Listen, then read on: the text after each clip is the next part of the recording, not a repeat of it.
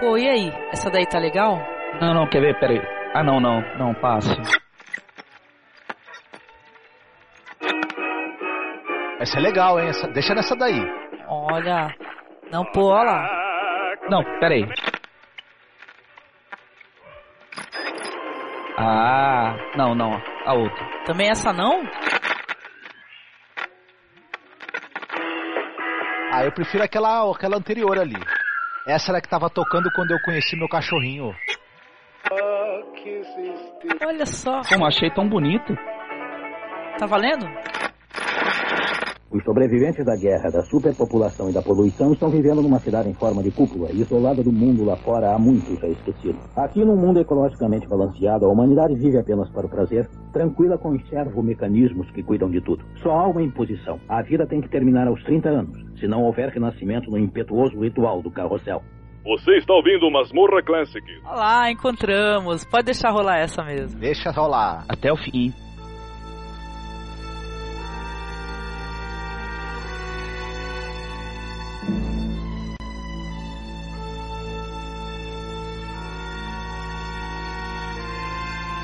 Isso, mais uma vez aqui gravando umas Morra Classic e dessa vez falando pela primeira vez de uma ficção, uma ficção científica do filme Logan's Run, que é um filme super interessante, baseado em livro, né? Ou seja, né, tá faltando uma pessoa aqui que a gente queria muito que estivesse conosco. Deixa um beijão pro Paulo Elache. E tô com os amigos aqui, viemos aqui falar um pouco desse filme antigo com o querido amigo Edson Oliveira do Dimensão Nerd. Tudo bem, Edson? Tudo bom, gente? Embarque nesse carrossel, né? Excelente. Com o Ivan PD. Tudo bem, Ivan? Olá, Angélica. Jéssica, sei que está triste. Você é muito bonita. Vamos fazer sexo. Eu gostei dessa, gostei. Marcos Noriega. Opa, tudo bem? Corra, Logan, corra! Ai, aqui é sua host, Angélica Harris, e todo mundo que tá nesse podcast, todo mundo já tinha ido pro carrossel, cara. Não passava nenhum aqui, cara. Isso é verdade. Com certeza.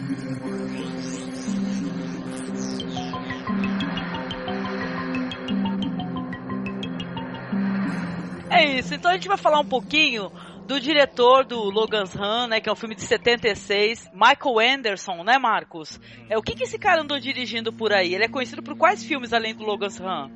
Sim, então ele é inglês, né, é, nasceu em 1920, está vivo, né, 90 e tantos anos aí, não produz mais cinema, né, e tal, e ele, ele é de uma família que já tinha uma, um certo histórico no teatro, né, serviu na Segunda Guerra e no retorno da guerra ele começou a dirigir filmes, né? Fez alguns filmes de relativo sucesso, não muito, mas ele realmente começou a chamar atenção e fazer sucesso por conta dele ter dirigido nos anos 50 aquela primeira adaptação do romance do George Orwell 1984, que por sinal é uma dica aí, é sensacional essa adaptação com o Edward O'Brien, né? Não é muito fácil de encontrar, infelizmente, para assistir. Tem, se não me engano, tem no YouTube sem legenda. Olha, deixa eu dar uma dica disso aí. Tem no YouTube com legenda. Com legenda? Opa! Tem com legenda. Olha, que legal. Então, não, o pessoal não deve deixar de assistir porque é uma adaptação excelente. Ele também é lembrado, com certeza, pelo. Eu acho muito legal esse filme que, eu, que é um, fazia parte da minha infância, que é A Volta ao Mundo em 80 Dias, né? Enfim, eu acho um filme delicioso também. Dirigiu aquela coisa também que deve fazer parte da, da, das vergonhas da infância e da juventude de muitos é que é a Orca a Baleia Assassina, né? Eu tinha medo da Orca. Pois é, né? É o filme que ele dirigiu logo depois do Logan's Run. E o, o, grande sucesso dele, né, comercial, e foi justamente o Logan's Run, né? Já é, com cap, filme com capital americano, né? Com capital estadunidense. Ele, ele nos Estados Unidos ele, ele dirigiu o Logan's Run e em 1980 ele também dirigiu uma versão para TV do livro do Ray Bradbury, As Crônicas Marcianas, que eu não vi ainda, mas eu vou procurar porque eu adoro o livro, né? Imagino que a versão dele seja no mínimo interessante. E o filme tem, tem premiação da academia, se não me engano, né? Por efeitos visuais. Estava comentando em off com vocês assim que eu achei que o filme envelheceu com dignidade. Vocês, o que, que, vocês acharam? Assim, como é que foi reassistir um filme que falava no futuro distópico, de uma maneira assim muito né, interessante. Olha, eu achei muito bonito o filme. Eu consegui assistir ele na versão Blu-ray e realmente o, a, o, cenário todo é muito bem construído. A, as maquetes, elas são aproveitadas de uma forma muito, muito elegante. Assim, dá para perceber quem, quem já, depois de tanto tempo, tantos anos passados, mas eu imagino que quem teve aquela visualização no primeiro momento não conseguia distinguir de um cenário real. Uhum. É, é semelhante, mal comparando, com o filme do Tim Burton, do primeiro Batman, que tem aquela cidade fictícia de Gotham City, que pra, quando foi construído, na época que o filme foi exibido, para mim pareceu muito realista. Hoje eu já consigo perceber várias, vários detalhes. E uma coisa que o nosso amigo Ganfrey do podcast com certeza ia adorar nesse filme é que tem muitas fagulhas caindo do teto. Ele é verdade, né, cara? E assim, eu não sei vocês, eu gosto muito desse universo de distopia, sabe? Onde o mundo caminhou para um sentido assim que é, é terrível, né? O negócio é, vira um pesadelo, né? Gosto pra caramba disso. E o Fuga do, do século 23, cara, ele é um filme que ele aborda isso, ele é bem um filme da época dele, isso que é interessante, né? Que é a cultura hippie, o amor livre, né? Tem todos esses temas, né? É verdade. E é uma época que você tinha do, é, duas vertentes. Primeiro era o, o amor livre hippie, né? E aquela cultura de paz e amor. E do outro lado era aquele medo da guerra nuclear. E o uhum. filme ele, ele traz justamente as duas coisas. Que o, o futuro, né, o, no filme, o futuro é justamente isso, é uma junção do, do maior medo, né, com a, a vamos dizer assim, aquela cultura descompromissada da hippie, né? Então, ao mesmo tempo que a pessoa não se preocupa com o futuro, ele tem medo do que está acontecendo, né? É, é uma coisa um tanto paradoxal, né? Sim, sim, uhum. sim. E o elenco de Logan's Run, hein? Michael York fazendo o arroz Logan. de festa, Mike, Michael York, né? Ele faz o Logan 5, né? Eu adorei, eu adorei. Tanto que depois eu até tava comentando com o Edson, porque a gente deu os mais velhos também vão recordar, né? Quem conseguiu assistir a série, né? E tal, e é com outro cara, né? Fazendo o protagonista. Não tem o querem quem quem do Michael York. Não tem o overacting do Michael York, né? É, que era uma, uma, maravilha ele, ele fazendo overacting. Esse Richard Jordan aí, que faz o amigo do, do Logan, que é o Francis, cara. Esse cara, ele tem cara de, de vocalista de banda, né? De, de rock da época. Parece um vocalista do The Doors, né? Reinventado, né? Sei lá. Eu gostei muito, cara. Tem a moça que faz a Jessica também, que é a Jenny Agutter. Tipo assim, não conheço nada da atriz além disso, além desse filme. Mas tem uma cara conhecida com toda certeza aí, que é a gatona, né? Das Panteras. A Farrah Fawcett. É tem uma ponta da Farrah Fawcett muito interessante, por sinal, né? E tal. E ela, ela eu, eu sempre achei ela, além de bonita, ela, ela tem algo de muito carismático. E o personagem dela é carismático também nesse, nesse curtíssimo, né? Uhum. Essa curtíssima aparição dela. É, tem o Peter Ustinov, né? Fazendo um homem velho. Esse cara aí, ele é totalmente foda, né? Um puta ator mesmo, uhum. assim, né? Muito legal. Mas esse cara, o Richard jo Jordan aí, que, que é o, faz o Francis, ele, ele apareceu muito em, em séries de TV aí, né? Várias delas e tudo tá no, fazendo ponta no, no, em vários filmes também. O cara teve uma carreira comprida aí, depois do Logan's Run e antes até, né, também. E o que, que, vocês acham? Vale mencionar que é, as, as, produções assim posteriores ao Logan's Run, tipo a Ilha do Michael Bay, né, se inspiram muito no filme do Logan's Run, cara, na ideia que o Logan's Run criou, vamos colocar assim, né, tem muito também do Admirável Mundo Novo, né, a gente estava até comentando. Mesma premissa, já o caso do Preço do Amanhã, que a gente vai até explicar depois, quando a gente for falar do filme, também se inspira um pouco na ideia do Logan's Run, né, aquele negócio de teu tempo está contado, e por aí vai, né, só que de uma maneira diferente, já pensaram de uma outra maneira também, né? Que você compra o tempo, né? Uhum. Tal que você quer. Se você quer ter mais tempo. Tem gente com 200 anos, né? Que é mais rico. E por aí vai, né? Aliás, ah, eu acho, assim, é questão de, de cenários, de um pouco da história. Até o planeta Krypton, que aparece no filme Superman, o primeiro, lembra um pouco também. Sim, sim, sim. Vocês estavam falando dos desenhos e tal, o Marcos falou que tem quadrinho, né? Vocês falaram. Eu lembrei muito dos desenhos também do Planeta dos Macacos, sabe? Me lembrou um pouco assim. Enquanto você estava citando os filmes que usam a, o Logan's Run de certa forma como uma referência, ou que pelo menos tem uma história construída de forma semelhante, eu lembrei de um que é muito interessante, é o Não Me Abandone Jamais, uhum. que o título original é Never Let Me Go, Lindo. que também segue essa, essa, essa construção de pessoas que são criadas para viver até um, de, um, determinado período de tempo. É. Aí tem mais a ver com a ilha, talvez, né? Com essa ideia, né? Do, de você estar ali para poder ser, teus órgãos vão servir para alguém, né? É, de, em Logan's Run isso também tem, de certa forma. Eu acho que talvez a gente chegue nisso mais para frente durante o filme. Essa coisa de você de você ter uma, uma função pré-determinada, né? E ter um tempo de vida, é, a gente Gataca também tem um pouco disso, uhum. não exatamente uhum. porque as pessoas não têm limite de tempo de vida, né? Já manipulação mas, genética, né, e tal. Mas já, já é. E, e, é uma coisa que se discute hoje, né? Inclusive, você, o cara é, lê o seu o mapeamento do seu genoma, o cara, ó, você, você podia você, você tem habilidade para tal coisa, você tinha que se encaminhar para isso, né? E tal. Uhum. E até essa questão de quanto tempo você vai viver, né? Pelo seu genoma, ou pela leitura do seu mapa genético, o cara pode falar, ó, cara, tu provavelmente aí pelos 30 tu vai ter um ataque cardíaco. ou... Uma literatura interessante que eu considero isso é minha opinião pessoal, nunca vi ninguém falando isso. A obra base de dessas ficções científicas toda é uma obra do Platão chamada A República. Quase todos esses elementos que nós estamos falando aqui, de alguma forma, estão colocados nessa obra. Das pessoas que têm de viver em castas, de filhos que são criados quase como se fossem filhos de chocadeiras, é, são afastados do pais, dos pais ao nascer e criados já com um destino, um objetivo na vida. Eu acho que, para mim, do meu ponto de vista, quem se interessa por esse tipo de ficção, desse tipo de, de história, vale muito a pena ler A República para ter uma ideia de onde muito desses, dessas ideias vieram. O Edson que assistiu, viu, Ivan? O Edson que assistiu a série de TV vai lembrar do primeiro episódio onde se revela que existe um conselho de anciãos ali, né? Uhum por trás de toda aquela, aquela sociedade distópica. E, e, o, e na República de Platão, na verdade, o, é, ela é governada por um conselho de sábios, né?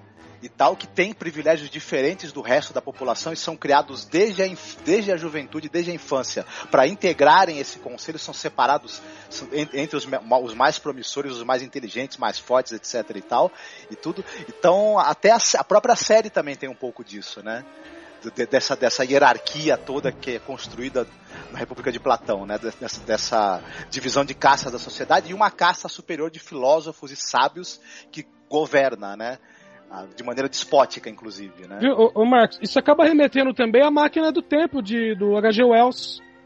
Olha, sim. Uhum. É, você, você, tem essa coisa do exterior, né? Do mundo, do, você tem uma, uma, uma, sociedade ali que tá alheia do mundo exterior, no caso da máquina do tempo, do mundo inferior, né? Uhum. Tal.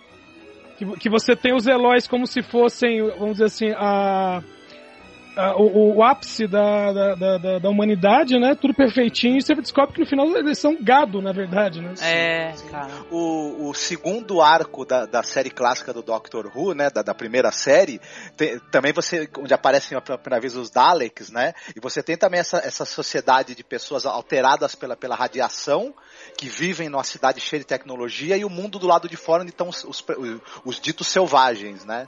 E tal. Então essa, essa, essa ideia aí foi muito explorada em várias obras aí, né?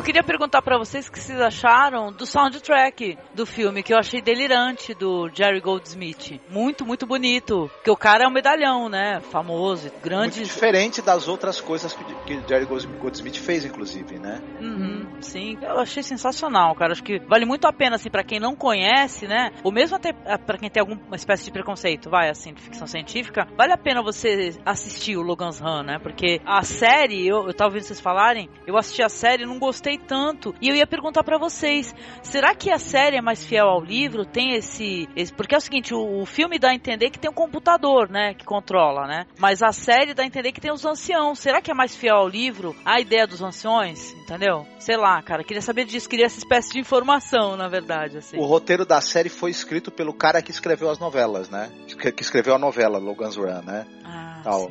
Sim. Ele foi o roteirista da série, mas, né, a história foi, foi descascada, desenvolvida, né? E foi para outros rumos também, diferentes do, um pouco do, do livro, né? Mas. Entendido, sim.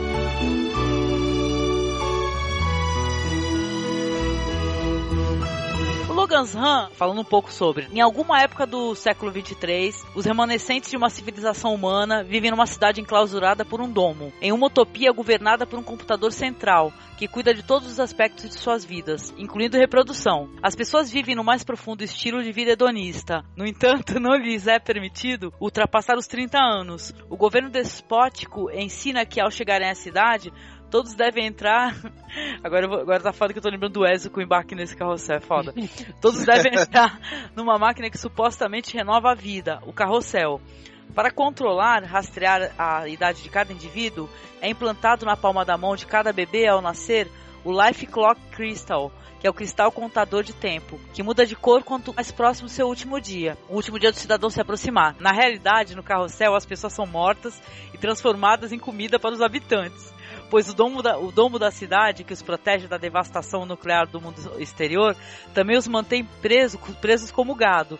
Ou seja, no ambiente fechado, os recursos são escassos. A suposta renovação ocorre através de um espetáculo público. Para cada pessoa que nasce, uma deve morrer. É o único meio de equilibrar a população em um ambiente pequeno e fechado. Tudo isso é orquestrado por uma sociedade utópica obcecada por juventude e mortalidade. As relações. As relações entre os jovens habitantes da cidade, conhecida como Cidade dos Domos, são estáveis e fugidias. Não há casamentos, apenas relações sexuais descomprometidas. Ocasionalmente, alguns recusam-se a cooperar com o sistema e se submeter ao carrossel, tornando-se fugitivos, runners e párias. Para neutralizá-los existe a força policial, do Sandman, soldados, patrulheiros, que obedecem cegamente ao governo e à doutrina de renovação. No meio dessa história tem o Logan 5, que é um Sandman. E ele, junto com a Jéssica 6, fogem da cidade, tornam-se fugitivos. Eles vão saber como é que é o mundo apocalíptico fora do domo. Aí vão iniciar a busca deles pelo santuário, né? E por aí vai. Primeiras cenas do filme, né? Onde é, acho que tá entre os 10 minutos iniciais do filme. A gente vai ter o carrossel. Cara, o que é a cena do carrossel, assim, para vocês? Último dia. Capricórnio 15. Ano da cidade 2274. O carrossel vai começar.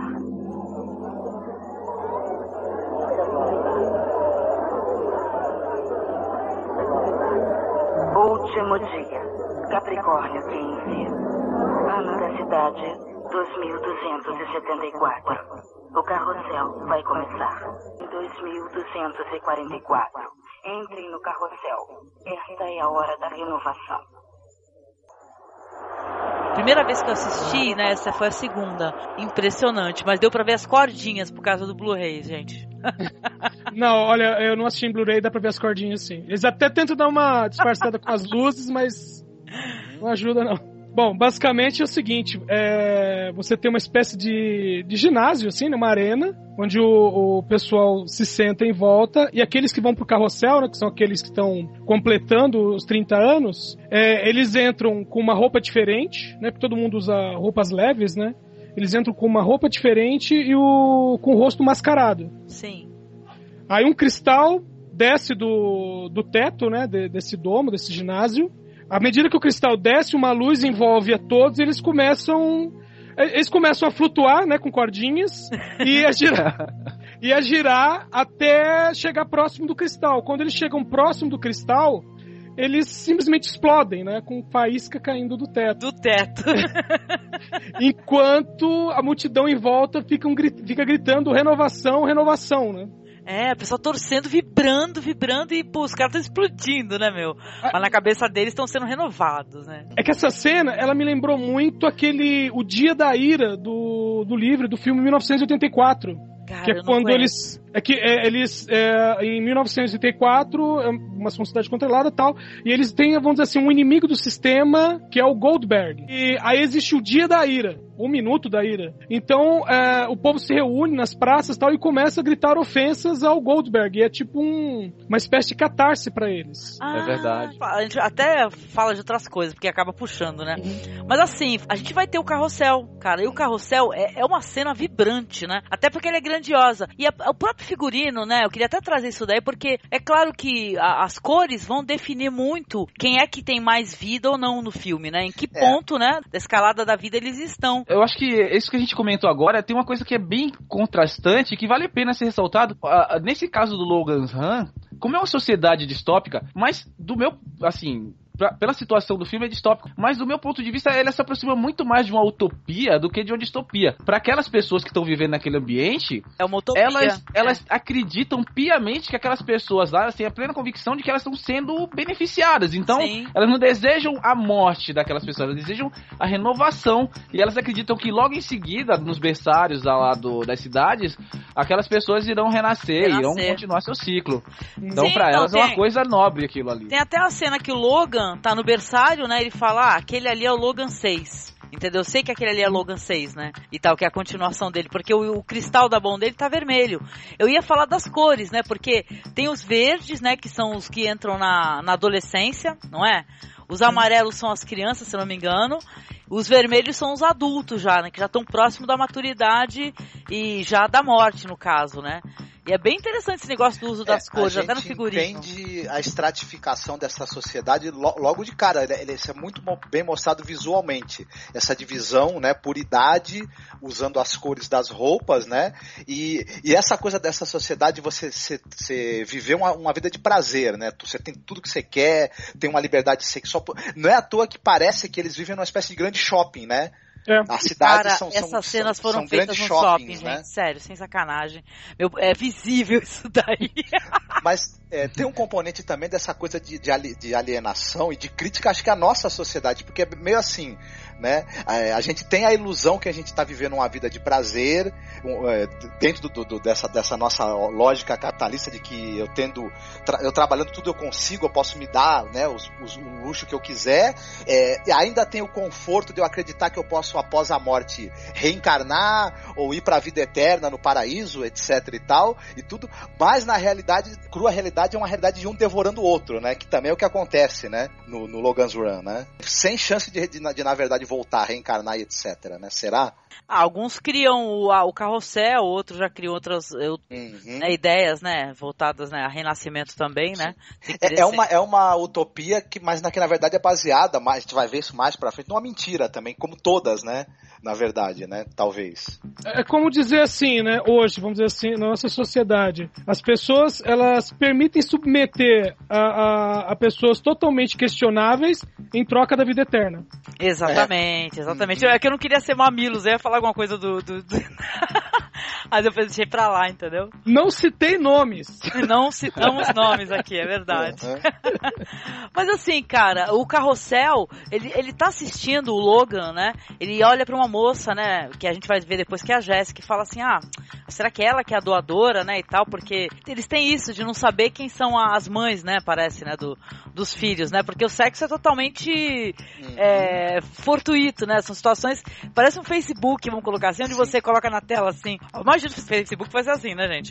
Toca lá assim, ah, essa bonitinha. Meu, aparece um, É um- cara primeiro, é muito foda. Ele É um toca, Facebook aparece com um cara. é um Facebook com, tele, com teletransporte, né? Aí é uma só que o- só que tem o mesmo problema de você achar que é uma gatinha, né? E tu descobrir que é um que é um é um gordo tarado, que, que a- você descobrir que a gatinha do, de- do, do Rio, do, do- do Rio de Janeiro é um gordo tarado de Cuiabá, né? É Cara, o chat É. roulette do passado. mas essa é, Eu- Não, a primeira vez que ele entra no Facebook lá deles, lá, cara, aparece um cara, né? O cara dá um sorrisinho pra ele, o caraca, ele fala assim, não, não. Ou talvez hoje não, né? Tu fica meio, meio em aberto. Eu acho que também vale a pena, já que a gente está falando dessa sociedade, como é que é, vale também a pena a gente lembrar, talvez, que é o seguinte: é, tirando os, os- os perseguidores, os runners, e, as pessoas têm suas profissões, só que é, é meio assim, já é pré-determinado, elas não produzem realmente nada, elas são meio que prestadores de serviço, não constituem famílias, não, não, não, não se organizam, né? Porque o governo é um governo central invisível, né? Que a gente, ao longo do filme, a gente não vê, né? e tal. Então é, é uma vida meio também que na verdade você tem uma identidade social, mas você também ao mesmo tempo não tem, né? É uma sociedade meio engraçada essa, né? É verdade. É muito diferente da nossa. A, gente gostaria de ser indivíduos, mas no, no final das contas, nós todos procuramos nos padronizar. É mais ou menos como os funcionários daquela empresa da marca da maçã que dizem pense diferente, mas todos querem pensar diferente, usando o mesmo aparelho, com a mesma cor, com as mesmas funções. Não é tão É, se diferente todo mundo assim. pensar diferente, acaba todo mundo pensando igual. E todo mundo com o mesmo jobs. Exato. Opa. Pois é.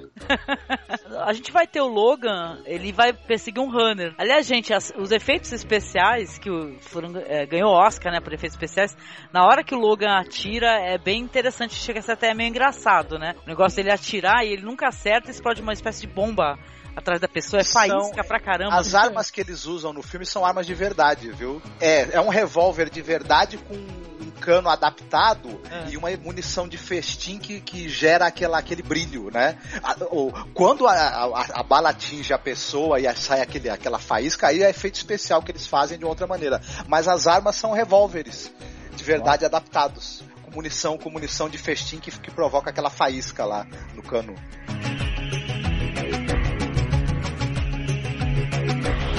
Como vocês já falaram, né? Tem essa coisa do o, Michael York, ele é o Logan, né? Ele e o, outro personagem, o Francis, eles são dois perseguidores, né? Dois, dois Sandmans, que são ah, o braço armado ali daquela sociedade, né? As É. pessoas que não querem é, fazer quando chega a a época dela, que elas têm que ir pro carrossel e serem renovadas, ter, morrerem, renascerem e etc.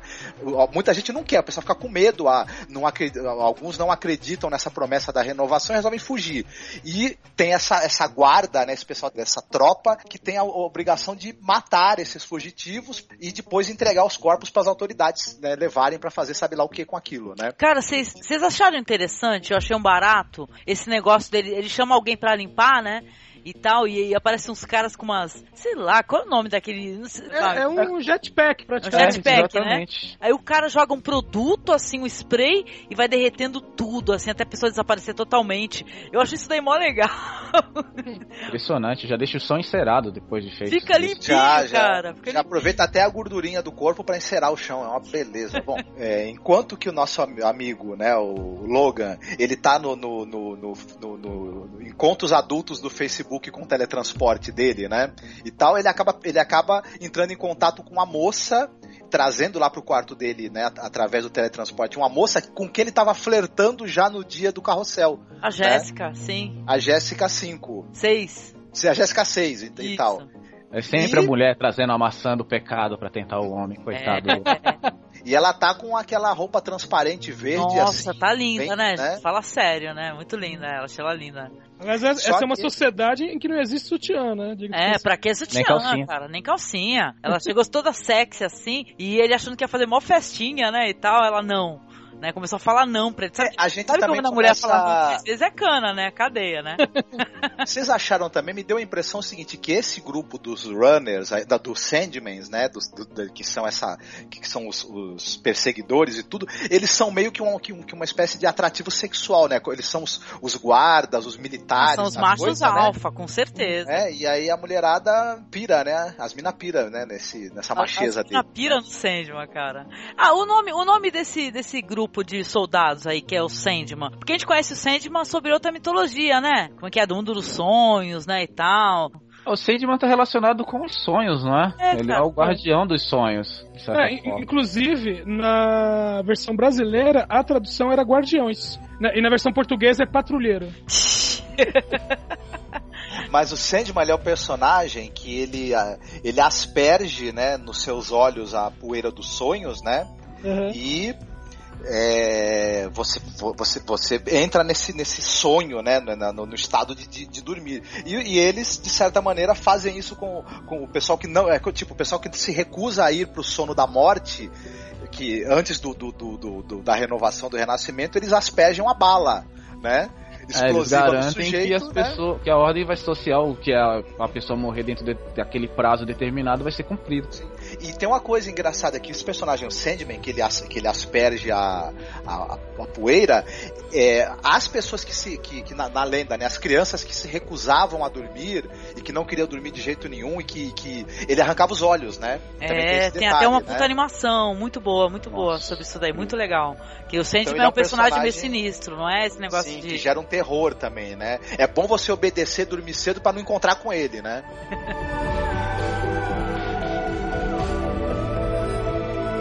vai acabar aparecendo a Jéssica. A Jéssica, de certa maneira, ela vai ser o fio condutor do que vai acontecer com o personagem, porque ela vai começar a trazer a dúvida, né? Pelo menos no filme, né? Na série é totalmente ao contrário. Na série ele já tá com, a, com esse negócio de ficar questionando. É, será que realmente no carrossel o pessoal renasce? Mas no filme não. No filme a Jéssica, ela, ela que começa a implantar a dúvida, vamos colocar assim, né? O personagem dela. Não, no filme ele já, ele já tem certa dúvida. Ele já tem uma dúvida pequena. Só que ela, é, vamos dizer assim, enquanto ele tem a dúvida se a pessoa é renovada ou não, ela já tem a certeza de que não. Sim, ela, ela é da galera, né, que tá apoiando os fugitivos, né, e tal. É, tanto que ela Aquela... usa a chave no pescoço, né, o Anki. Sim. Isso. Eu acho que eu, eu, concordo com o Edson que ele já tinha dúvidas, porque até porque quando a gente faz uma pergunta, um questionamento, é, aquilo tem que encontrar eco dentro da gente. Se a, se a gente, se a gente não tem é nenhuma dúvida já de início, não vai encontrar eco, né? A gente vai continuar rechaçando a ideia. Mas se já tem a sementinha da dúvida ali, quando a pergunta certa é feita na hora certa, aí a semente da dúvida floresce de uma vez, é. né? Não, tanto que aquele cara lá, que é o amigo dele, o Francis Sete lá, que eu, até, eu achei até que era um bromance, viu? O, tinha uma, meio que uma paixão por ele, entendeu? Assim, pelo menos me pareceu um pouco o personagem. Ele é um cara que ele começa a ficar puto com ele, né? Porque fala, pô, por que, que você tá questionando? Por que, é. que você tá perguntando isso? A, a, a liberdade sexual para essa, pra essa pessoa, até pelo contexto hippie da, da década de 70 em que o filme foi feito, é plena. Então não tem julgamentos morais. Eles, é, eles não deixam claro, mas também eles não fecham isso como se fosse impossível.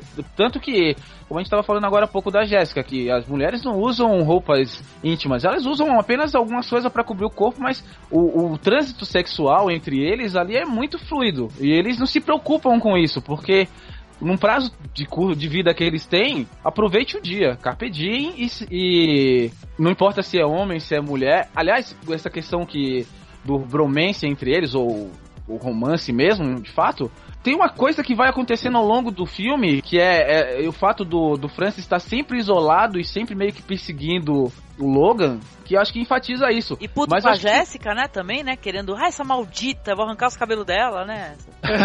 Mas eu, eu acho que tem uma conotação também um pouco religiosa, não sei se vocês perceberam ele um é, pouco ele é meio a relação sim, Caim e Abel entre eles sim. dois. Quando eles vão matar o, o, primeiro fugitivo, né, eles ainda não romperam e quando o Logan ainda não resolveu fugir, né, você percebe que tem um pouco de, de, de, de loucura e êxtase mesmo de fanatismo na hora que eles estão perseguindo e matando, né, os fugitivos. Não é apenas um, não, não é apenas dois funcionários públicos cumprindo o seu dever de manter a ordem, né? Você tem, tem ali uma, uma, uma coisa de psicopatia, loucura e fanatismo visível no olhar deles e nas reações, né? Uhum. E tal. O Logan ele vai ser chamado porque ele, eles passam por uma espécie de vistoria, né? Então, num computador central que eles deixam tudo que eles têm no bolso, né? E depois eles vão falar com o computador. Sente-se e olhe para o monitor Logan 5.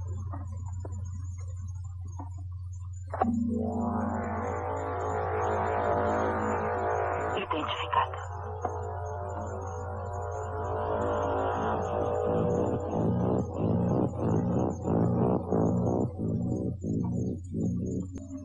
Você reconhece este objeto?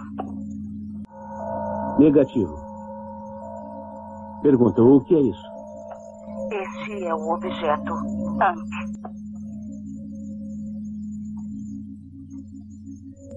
Você conhece esta palavra, santuário? Hum, negativo. Santuário é uma palavra antiga usada para designar uma comunidade. O objeto Ankh foi identificado com a palavra código santuário. O objeto e a palavra estão relacionados a fugitivos. Uma palavra não tem sentido sem a outra. Uma pergunta. Espere. Por causa de 1056 fugitivos, você pode fazer sua pergunta. 1056 fugitivos? O número está correto. É impossível. É, pergunta. Talvez não sejam todos fugitivos. Talvez tenham tido suas vidas renovadas no carrossel. E o Logan, ele deixa o símbolo que a menina deixou com ele, né? Quando eles matam um fugitivo, não é só questão de matar o fugitivo. Eles pegam os pertences do fugitivo, a identificação Ah, dele não foi e ela levam que deixou, sessão. foi o fugitivo, então, aquele que ele matou, entende? É, tava, tava na mão dele. Mas ele acaba sendo questionado pro computador e o computador chega e fala, ó, você vai ser o cara que vai é, se infiltrar entre eles pra poder saber é, o que, que eles estão fazendo, né? Buscar esse tal de santuário que eles estão falando, né? Ele, ele chama ela novamente, né, Pra poder se infiltrar mesmo. O desfecho desse negócio dele se infiltrar vai ser totalmente diferente, né, do que o próprio computador imagina, né? Eles estão no quadrante lá e tal, e, ela, e ele vai com ela, ela tá com eles, vem uma criança. A criança fala que fugiu, que não sei o que, mas tem uma galera. Quem é você? Não sei o que, o que você quer aqui? Bem, é, é- é bem circense, né? O espetáculo da aparição deles. É bem legal. Ele tem a cena tenta- ele tentando mudar de rosto, né? Que também é, Ah, é bem interessante. O Dr. né? Rei, né? Aparece o Dr. Rei, cara, do, do- da cidade. No, como é que é? O nome é, é do New You. Você vai lá no New You e vai trocar de, de rosto e tal. E tem a Farrah Fawcett, né? É a aparição da Farrah Fawcett, é verdade, sim. ele resolve, ele vai, ele vai entrar em contato com a Jéssica 6, né, e fala pra ela que ele, que ele também quer fugir porque o computador, né, central alterou a cor, né, do, do, do, do relógio que ele tem na mão, do relógio de cristal, né. Fez com que, com que, aparece, com que parecesse que ele tá nos últimos dias dele também, Pra justificar essa, essa vontade dele, né, para o grupo lá de fugitivos de também fugir, de se unir a eles. Senão eles não iam, não iam acreditar, né? Por que, que um, um, um Sandman resolveu se unir a gente? Agora se ele ainda tem anos pela frente também, né? E ele também fala que ele quer mudar de rosto, né? Que para poder poder facilitar a fuga. E ele então vai com ela até uma clínica de cirurgia plástica, né? Que, que a gente depois fica sabendo que eles estão mancomunados com, os- com, com o grupo de fugitivos, né? Com o grupo de rebeldes. E eles são atendidos pela Farah Fawcett, que é recepcionista, e pelo, pela- pelo Dr. Ray do futuro, né? Com a sua roupa. O Dr. Rei do futuro do passado. É. e eles têm uma máquina maravilhosa que é uma cadeira, né? Em que você deita. Primeiro você escolhe como é que você quer o seu novo rosto, o tipo de olho, o tipo de nariz, o tipo de boca. Programa a máquina e ela tem uma, uma cadeira e, e vem um, um braço mecânico que, com trocentos bisturis e com raio cicatrizante, né? Que ele já faz o corte e já cicatriza Cara, logo seguida, É uma né? cena muito boa essa daí, cara, de passar a maquininha, o laser e daqui a pouco cicatriza. Caraca, muito legal, cara. Caraca, é o sonho da humanidade faz muito tempo, né? Eu Puta. pensei, eu, eu vi Elysium, achei que era novidade, mas não é. Cara, É o pesadelo legal. do Pitangui e o sonho da humanidade, né? Pesadelo do Pitangui, né, cara? É uma e uma coisa curiosa, Marcos e Angélica e Edson, vocês, vocês che- chegaram a, a- a reparar o quanto eugenista é essa sociedade deles? É, todas as pessoas, pelo menos assim, exceto o Francis e mais alguns outros, a maioria dos- da população é loura. Isso, E não, não tem um principalmente negro. todos têm olhos verdes. E não tem um É- negro. Cadê é os negros? E é muito específico, assim, porque não basta ser a pele clara ou ser branco, não, não basta não ser negro. Tem que ser branco dos olhos verdes. É, não, e não tem. louro. Uma boa, não tem negro. Eu falei, como assim? Que que é isso, cara? Só sobrou branco nessa sociedade aí, meu? Não sobrou um Não, não japonês tem- também? Que não porra é? tem não tem negro não tem ja, não tem japonês que eu lembro não tem é, você tem, você tem essa supremacia da raça branca mesmo né É, talvez porque porque na verdade a gente vai ficar sabendo que aquilo ali aquele local especificamente é uma parte dos Estados Unidos né e tal talvez isso, ah, mas isso não explica o fato de não ter negro não ter que o que o- É, a série tem, os, na os série Estados tem. Unidos são uma, uma, né, um local onde tem todas as raças, né, e tal. Então é, é, é- é eugênica mesmo essa sociedade. A gente subentende que tem, um- teve um processo de eugenia, além dessa questão também da, de ser todo mundo jovem, atlético, etc e tal. Tem, Cara, tem isso daí um- parece uma prática do- de eugenia visível, Não, né? Isso parece, tem razão. Isso parece coisa do, do, do, do Hitler, cara, das ideias do, dos alemães. e- porque, meu, não era e- assim, e- era atléticos, saudáveis. Não, e da República de Platão. Porque com certeza tem, tem, tem essa coisa do. do, do, do- do- se, eh, se pega muito na tecla do, do preparo físico desde pequeno, né? No- Na República de Platão, os jovens, inclusive as crianças, vão para treinamentos militares e vão para a guerra, né? Então tem um culto ao corpo, ao, ao preparo físico e e a habilidade militar desde a tenra infância, né? Aham. E tal. E tipo assim, a mãe, pa- palavra mãe parece que é um palavrão, né? Tem uma hora que eles estão num, num transporte, né? Ela tá indo pra, com ele lá pra, pra ver esses fugitivos aí, tudo aí. Aí ela, ela fala da mãe, né? E ele olha pra ela com uma cara, o que, que ele fala pra ela, né? O que, que é isso que você tá falando aí, né? Parece que eu falo um palavrão. Uma... Isso é muito admirável Mundo Novo, né? Porque no Admirável Mundo Novo, a mãe é um, é um dos piores palavrões que alguém pode falar, né? Essa palavra, né? Não é o... E, e pelo processo, assim, o filme não deixa isso claro, mas a impressão que eu tive é que as crianças, elas não são geradas é, no ventre, elas são meio que um... É, proveta. Proveta, proveta. Pro, é, proveta, mas assim, elas crescem dentro da proveta, elas não são enxertadas de uma mulher. Eu, eu acho até, Ivan, essa, essa sociedade ela parece tanto com a sociedade do Admirável Mundo Novo, até porque no Admirável Mundo Novo também, chegando numa certa idade, as pessoas também eram destruídas, né? Pra, pra servir de material genético para ser feitos os próximos. Essa sociedade do Logan's Run poderia ser uma evolução ou uma, ou uma ou até um embrião da sociedade que se tornou a do Admirável Mundo Novo. São é muito verdade. parecidas mesmo. É, cara, muito interessante. Daí pra frente que vai ter esse negócio dele começar a fugir com ela, né? E tal. Vão fugir através de uma loja, que é tipo assim, uma, uma loja dos prazeres sexuais, né? E tal, pra eles poderem ir pra, pra encontrar mesmo, né? Porque tem a galera do, do, do porão lá, né? Que é o, os fugitivos, né? E tal. E eles, pra, pra eles poderem atravessar, eles vão ter que passar por essa loja. São cenas delirantes também, né, gente? Porque é, que bonitas as cenas, né? E tal, muitos corpos nus, né? Foi aí que eu fiquei é, achei, achando o filme muito fascinante, mais do que a série, porque o filme não é pudico. Entendeu? Eu gostei muito disso, assim. Parei, é uma, é uma sociedade que ela tem, é uma sociedade hedonista, né? E tal, e eles têm o prazer, assim, como uma coisa importante, já que eles vivem tão pouco. E por que que iria ser escondido, então, que as pessoas vão, vão para um local para fazer sexo, pra, ou então vão chamar os outros lá no, no Facebook deles, lá no, no sei lá, no, na tela deles para fazer sexo e tal, sem nenhum compromisso, sem nenhuma culpa. Isso é muito legal, cara. As, é, as cenas são bem criadas. Você achou que é escondido, Angélica? O quê? Como não entendi? A, a prática deles lá da, da, loja dos prazeres? Não, teve. É, uma... Pareceu uma coisa assim bem comum, é como se fosse uma balada. Isso, isso ninguém mesmo. De ninguém, isso... eu tô aqui curtindo com todo mundo. Tu, tu entra, tanto que eles entram, eles são pegos, né? É até divertido, né, Edson? Tem uma hora que eles o, o, seguram a mina, seguram o cara, a mina parece um bagulho, pensei que era um vibrador. não era. Ainda bem que não era. Só não tava tocando funk, né? Porque é, fora um isso. Egg. Era um Tenga Egg, é verdade, cara. E, e, é uma cena de, vamos dizer, um morginho em câmera lenta, né? É. E, e, e, tem um detalhe nessa cena que é aquela névoa cor-de-rosa. Porque no, no começo do filme, lá, quando o, o Logan tá tentando arrumar uma parceira, né, pra noite, o Francis aparece lá com duas, duas bêbadas lá e a primeira coisa que ele faz é, é jogar um negócio pra cima que gera a mesma névoa. Ah, é. Olha tem, só, tem é verdade. Lá deve, deve dar um barato, né? é uma droga um afrodisíaca, provavelmente. É, né? é verdade. Bem lembrado, Edson. É muito interessante. E eu duvidando do, do, do, Francis, achando que ele não tinha pego ninguém, além do, do Logan durante o filme inteiro. Ah, né? Quando a névoa desceu, ninguém sabe o que rolou. É, o último corte da cena ele falando, ah, que me empresta uma dessa aí, né? Não sei o que lá. É. Mas não sei não, acho que ele foi pra olhar, hein? Mas então, aí a gente, a gente vê que ele vai se reunir aos caras mesmo lá, os fugitivos. E vai dar uma, uma, uma merda nisso daí, porque o cara tá seguindo ele, o, o Frank. Tá seguindo ele porque já na, na outra ocasião com a fugitiva, ele deixou a fugitiva fugir, né? Ou seja, eles estão em fuga, né, lá dentro do domo ainda, e o Francis tá atrás dele, só que levando a galera, já levando a polícia mesmo, né, cara? Porque o Logan, ele, ele sinaliza, né, pros outros. Uhum. Quando ele é encontra por... o grupo dos rebeldes, Isso, né? Isso, ele sinaliza com celular, né? Olha só como o filme é moderno. Tem celular, né? No, porque, de certa maneira, é um celular, né? É. Um smartphone, na verdade. É. Um smartphone, é, que eles usam.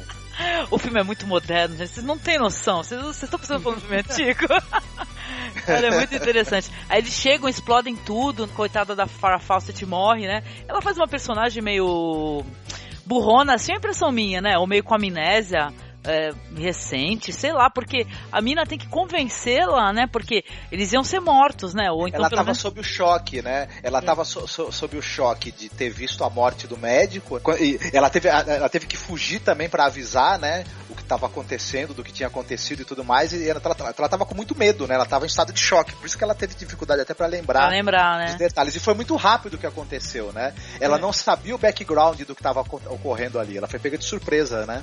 E eu, eu considero válido porque é aquela coisa, se você vê um, um policial, por exemplo, você lembra do uniforme, você não vai lembrar da cara dele, né? É verdade. É verdade. Ela lembrava de ter visto o logo, viu o uniforme. Ela falou, pô, eu lembro de você. Aí quando a menina fala, não, lembra, cabelo preto, etc, que você queria que mudasse o cabelo dele. Ah, é. Ah, e depois apareceu outro. Ah, é, tinha um outro depois. É interessante, não sei se vocês concordam, Edson e, e, e Ivan, que o, o Logan ele chama, né, ele sinaliza para os outros Os guardiões, guardiões, os outros, os outros Sandmans, né?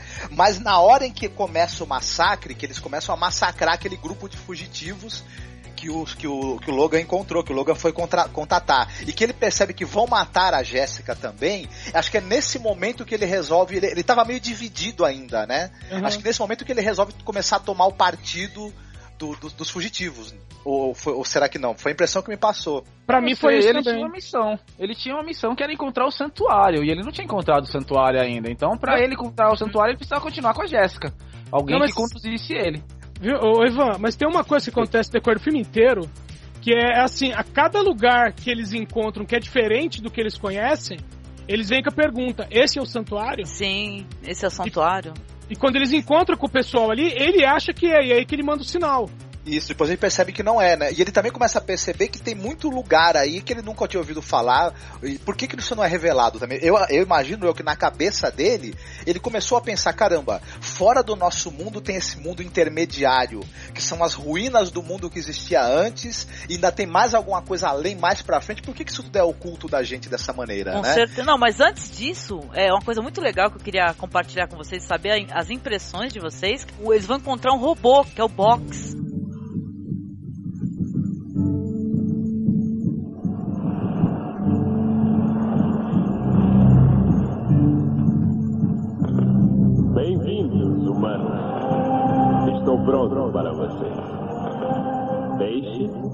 Plâncton, mar verde e proteínas do mar. Tudo fresco como num dia de colheita. Irresistível, não sou? Vocês estão abismados? Eu sou tão diferente assim de vocês. Mas. Mas quem é você? Sou mais do que a máquina ou o homem. Mais do que uma fusão dos dois. Não concorda?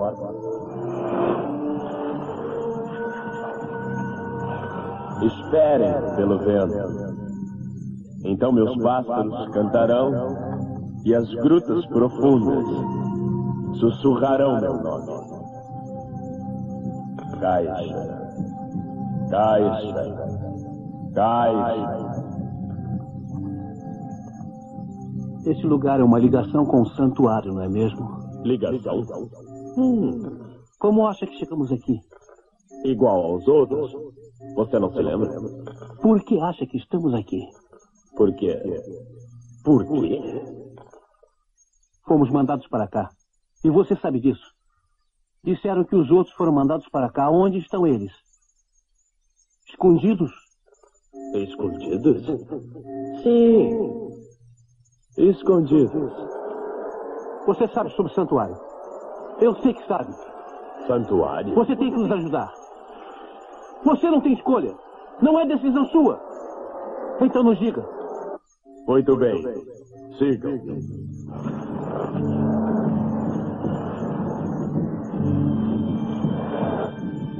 Por aqui. Meu, é fascinante o encontro deles, né, com o robô. Sobem num elevador, estão em fuga, né, ele aperta sem querer uma, uma manivela lá, sei lá, sobem e vão pro local que já tá cheio de neve. É um túnel todo é, congelado. E eles encontram um robô feito de espelhos, cara, que é muito psicodélico aquilo lá, né? Um robô feito de espelhos assim, que é o box. E eles ficam perguntando, é aqui que é o santuário? Eles perguntam realmente, Edson, em cada local, aqui que é o santuário? E o box é, fica, né, meio que fugindo, né, das respostas, né, e tal. Eles trocam de roupa e tudo, eles mostram as pessoas congeladas. E aí que tu tem aquele insight, isso. Ninguém conseguiu fugir, entendeu? Ninguém conseguiu fugir. O, o box congelava as pessoas. Apesar que se a gente for na ideia, que eu queria até discutir com vocês, deles serem alimentos, né, os que morrem são alimentos, então o box, será que ele é o cara que congelava os alimentos? Sei lá, pra depois produzir a comida pra eles? Ele guardava o excedente, o que não era consumido na hora, ele ia guardando, né? É, ele Tal. falava isso, ele falava assim, que é peixe, plâncton e algas. E aí, aí falou assim, e quando peixe, plâncton e algas pararam de ser. de chegar começaram a chegar estes. Então ele manteve também. Aí mostra um paredão Exatamente. de pessoas congeladas, que é uma cena muito legal, né? Muito interessante, muito legal. É muito bem O feita é essa cena. o, é o chefe do almoxarifado. Isso mesmo. Uma pergunta agora pra vocês. É, é, vocês percebem nesse ponto que o, o computador central lá, ele plantou as sementes da sua própria destruição? Sim, sim. Porque que todo mundo que tenta fugir antes tentou fugir desarmado. O Logan é o único que tá armado. Exatamente. É por isso que eles conseguem fugir, na verdade, saírem do domo, né? Porque ele ataca o box, né? E tal, e o box, né? Ó, deu uma pena do box, gente. Sei que o box ele tava lá, ele foi, mas ele foi programado pra aquilo. Mas quando caiu os pássaros dele. Meus pássaros! Porque ele tinha uns pássaros, né? Que esculpia, né? de- de- Ele era um robô Gelo. com inteligência artificial, porque aí isso é que é interessante. Ele tinha a função dele que ele cumpria para qual ele era programado, mas ele tinha uns hobbies, umas manias, Tipo né? homem centenário, só que do, do- da parte do freezer. Isso. Isso é muito interessante. E, e- e tinha apego a certas coisas, né? Porque é interessante ele demonstrar um sentimento de, de perda quando o cara destruiu Sim. os pássaros de gelo que ele, que ele esculpia, né? Isso é uma coisa que me chamou a atenção também na hora. Fica assim, caramba, Pra que caramba. ele, ele tem uma- um, um- um início de inteligência artificial e desenvolvimento de sentimentos. E é uma coisa interessante de você falar isso, Angélica, porque quem.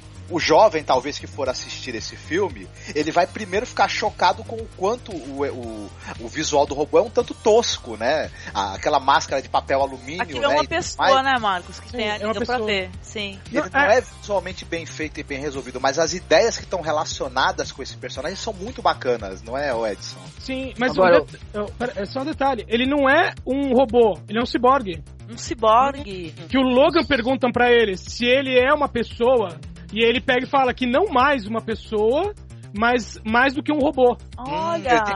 ele já foi uma então, pessoa. é. Isso tem na série, isso tem na série. Eles encontram o ciborgue. Sim. Olha, eu, eu tenho, eu tenho uma certa contrariedade com essa, essa questão do robô, porque eu acho que em Metrópolis eles já faziam robôs melhores que o Box. Ah, mas o box ficou muito legal, pô. Ele, ele Não, ele é legal, mas... bem com a ideia de, de arte, do visual artístico que o filme propõe. Sei lá. É que também, Ivan, o visual da Eva, né, do Metrópolis, ele é bonito e, e bem resolvido até hoje, né? É hoje hoje. você olha pra aquilo e você fala, caramba, É moderno até hoje, né? Foda isso, né? é mais bacana do que certos robôs de filmes feitos em 2013 agora. Viu, ô, Ivan, é que tem uma, coi uma, uma coisa assim com relação, historicamente falando, que é assim, muito antigamente você pensava em robôs, você imaginava né, pessoas né, com robôs com aparência humana, androides, né? Mas quando a indústria começou a criar robôs, tudo que você via era um, um braço mecânico com uma solda na ponta, né? Uhum. Que é, um É. que é um robô prático. Então, o box ali, ele é um robô prático. Ele só precisa de rodinhas pra ir de um lugar pra outro, né? E os braços, E os braços. né? E a cabeça pra poder ficar... É, Bom, mas, é, assim, ser é uma- é uma questão- antropomórfico, né? É, é uma questão assim, mais estética. Eu não discordo de vocês, eu achei também muito interessante. Eu só pontuei essa questão do acabamento que eu, eu pensei, puxa vida, se eles quisessem dar uma forma mais humana para o box, eles poderiam ter feito isso, porque já foi feito antes em uma época que tinha bem menos recursos. Sim. Mas uma, é, uma to- questão é que, mesmo, viu? que é dessa cena que, que eu achei que, assim, me, me deixou pilhado quando eu vi. Porque eu fiquei pensando na, na questão moral dessa, dessa, dessa, desse contexto aí deles. Porque imaginem nós, nós quatro aqui, vivendo em uma sociedade que não tem recurso externo nenhum. Eles se, tem que se virar só com o que existe ali dentro do domo. Como é que você mantém aquilo vivo? A, a, a questão da alimentação da, da população. É, Ou seja, sim. você, você, a gente pode pontuar como distopia, porque a gente pensa, ah, mas pô, que sacanagem matar as pessoas que chegam aos 30 anos e elas não podem viver plenamente. Mas quantos anos de vida? Você vai pegar carne de uma pessoa de 60 anos, ah, é, é como gado no caso, porque aquelas pessoas são um gado. Agora a gente pode falar isso com clareza. Isso, mas Ivan, Sim. uma coisa, que o Ivan tem toda a razão, e não é à toa que é aos 30, porque a curva de desenvolvimento humano, ela é ascendente a- até os 30 e começa a decair a partir dos 30. Então, nesse, nesse ponto, pensando racionalmente em reaproveitar né, a proteína humana para os que vão ficar, os 30 anos é a idade, né, ótima. Dá pra E- pessoa aproveitar a vida e ela é reciclada como alimento antes dela começar a decair fisicamente, né? E a gente pensando na razão da existência daquele domo, que é a após aquele a hecatombe que ocorreu e que gerou a necessidade das pessoas ficarem isoladas naquele local, ou seja, se você não tem esse ciclo, você simplesmente extingue a humanidade. Então, quer dizer, pode até parecer uma coisa cruel, mas de fato é é o necessário. Se Sim. não- as pessoas que estão se fugindo daquilo ali, elas são realmente inimigas da humanidade. Engraçado até você ter falado desse conceito de. Eu falei de distopia, tu falou de utopia, né? E tal. Pra quem tá assistindo, eu vi, eu vi como uma distopia, entendeu? Mas pra, pro, pros personagens lá que não conhecem nenhuma outra realidade, é utopia, né?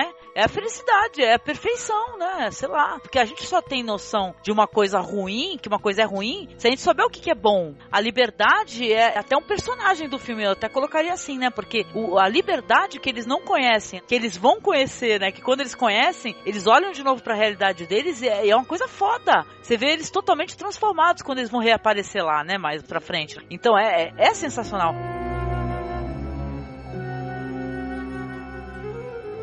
tem cena mais bonita e mais interessante do que eles saindo do domo e eles veem o sol. Né, e eles colocam a mão assim e falam: O que, que é isso, né? Ela, ela pergunta: O que, que é isso? Ele também: Eu não sei, sei que é quente. Então, meu, isso é muito foda, cara. Isso é muito foda. Até eles depois, eles curtindo. A vida lá fora já existe, né, gente? O mundo já tá pleno, ele pode ser utilizado normalmente, né? Não tem mais nenhum é, problema com radiação. Eles dois perceberem que eles estavam vivendo naquele ninho de conforto e de repente eles descobrem que o mundo está em recuperação e que o sol é quente e é agradável. Com, comparar com o Wall-E. Não sei se vocês lembram no Wall-E, quando aqui a, sociedade, a humanidade está vivendo também numa situação semelhante a essa, só que o computador deles lá acho que talvez seja mais generoso ou ninguém descobriu que eles estavam se alimentando dos outros gordinhos que estavam sendo abatidos lá em algum canto obscuro da espaçonave. E quando eles chegam, quando eles voltam pra Terra, e eles vão vivendo ali naquele mundo, e o, e o computador que tem a- a- foi programado pra preservar a humanidade, ele meio que se volta contra a humanidade, transformando aquele lugar numa prisão pra eles. Até que em determinado momento que eles voltam, e aí eles descobrem, pô, mas aquilo a gente pode reconstruir já o nosso universo, e o computador meio que não, peraí, vocês não podem mudar a nossa programação, que é viver aqui dessa, desse- dessa forma estrita. Tanto que a série, depois, eu não sei se eu posso falar isso agora, gostaria, se vocês não se importarem, porque eles, é claro que vai ter a continuação dessas histórias aí, né? Como é que, como é que continuou ocorrendo, e todas as pessoas que eles vão encontrando, né, o Edson e, e Marcos que assistiram, as pessoas e sempre são, são é, locais de prisão, de aprisionamento, entendeu? Seja uns caras que, que são colecionadores, que coletam, né, os casais de espécies de seres humanos, de seres que não são humanos, né? São de outros planetas. Ou mesmo escravismo, né? Tem soldados lá. Ivan, tu tem que ver que é um barato. Tem uns soldados que aparecem. É uma, uma mistura de Robocop, Gladiador e, e sei lá, cara, é um visual muito louco. Entendeu? Dos soldados, sabe, que aparecem, que aprisionam o, o- a galera que tá fora do, do domo, né? Os agrupamentos de pessoas. Eles vão encontrar uma galera que estão numa espécie de bunker, também estão aprisionados no bunker. Sabe, isso é muito foda. Entendeu? Nesse ponto, assim, eu defendo a série, assim que a série, a série deu um plus na história, que a gente queria ver, né, esse plus. né? Puxa vida, eu também fiquei curiosíssimo pra ver isso, caraca.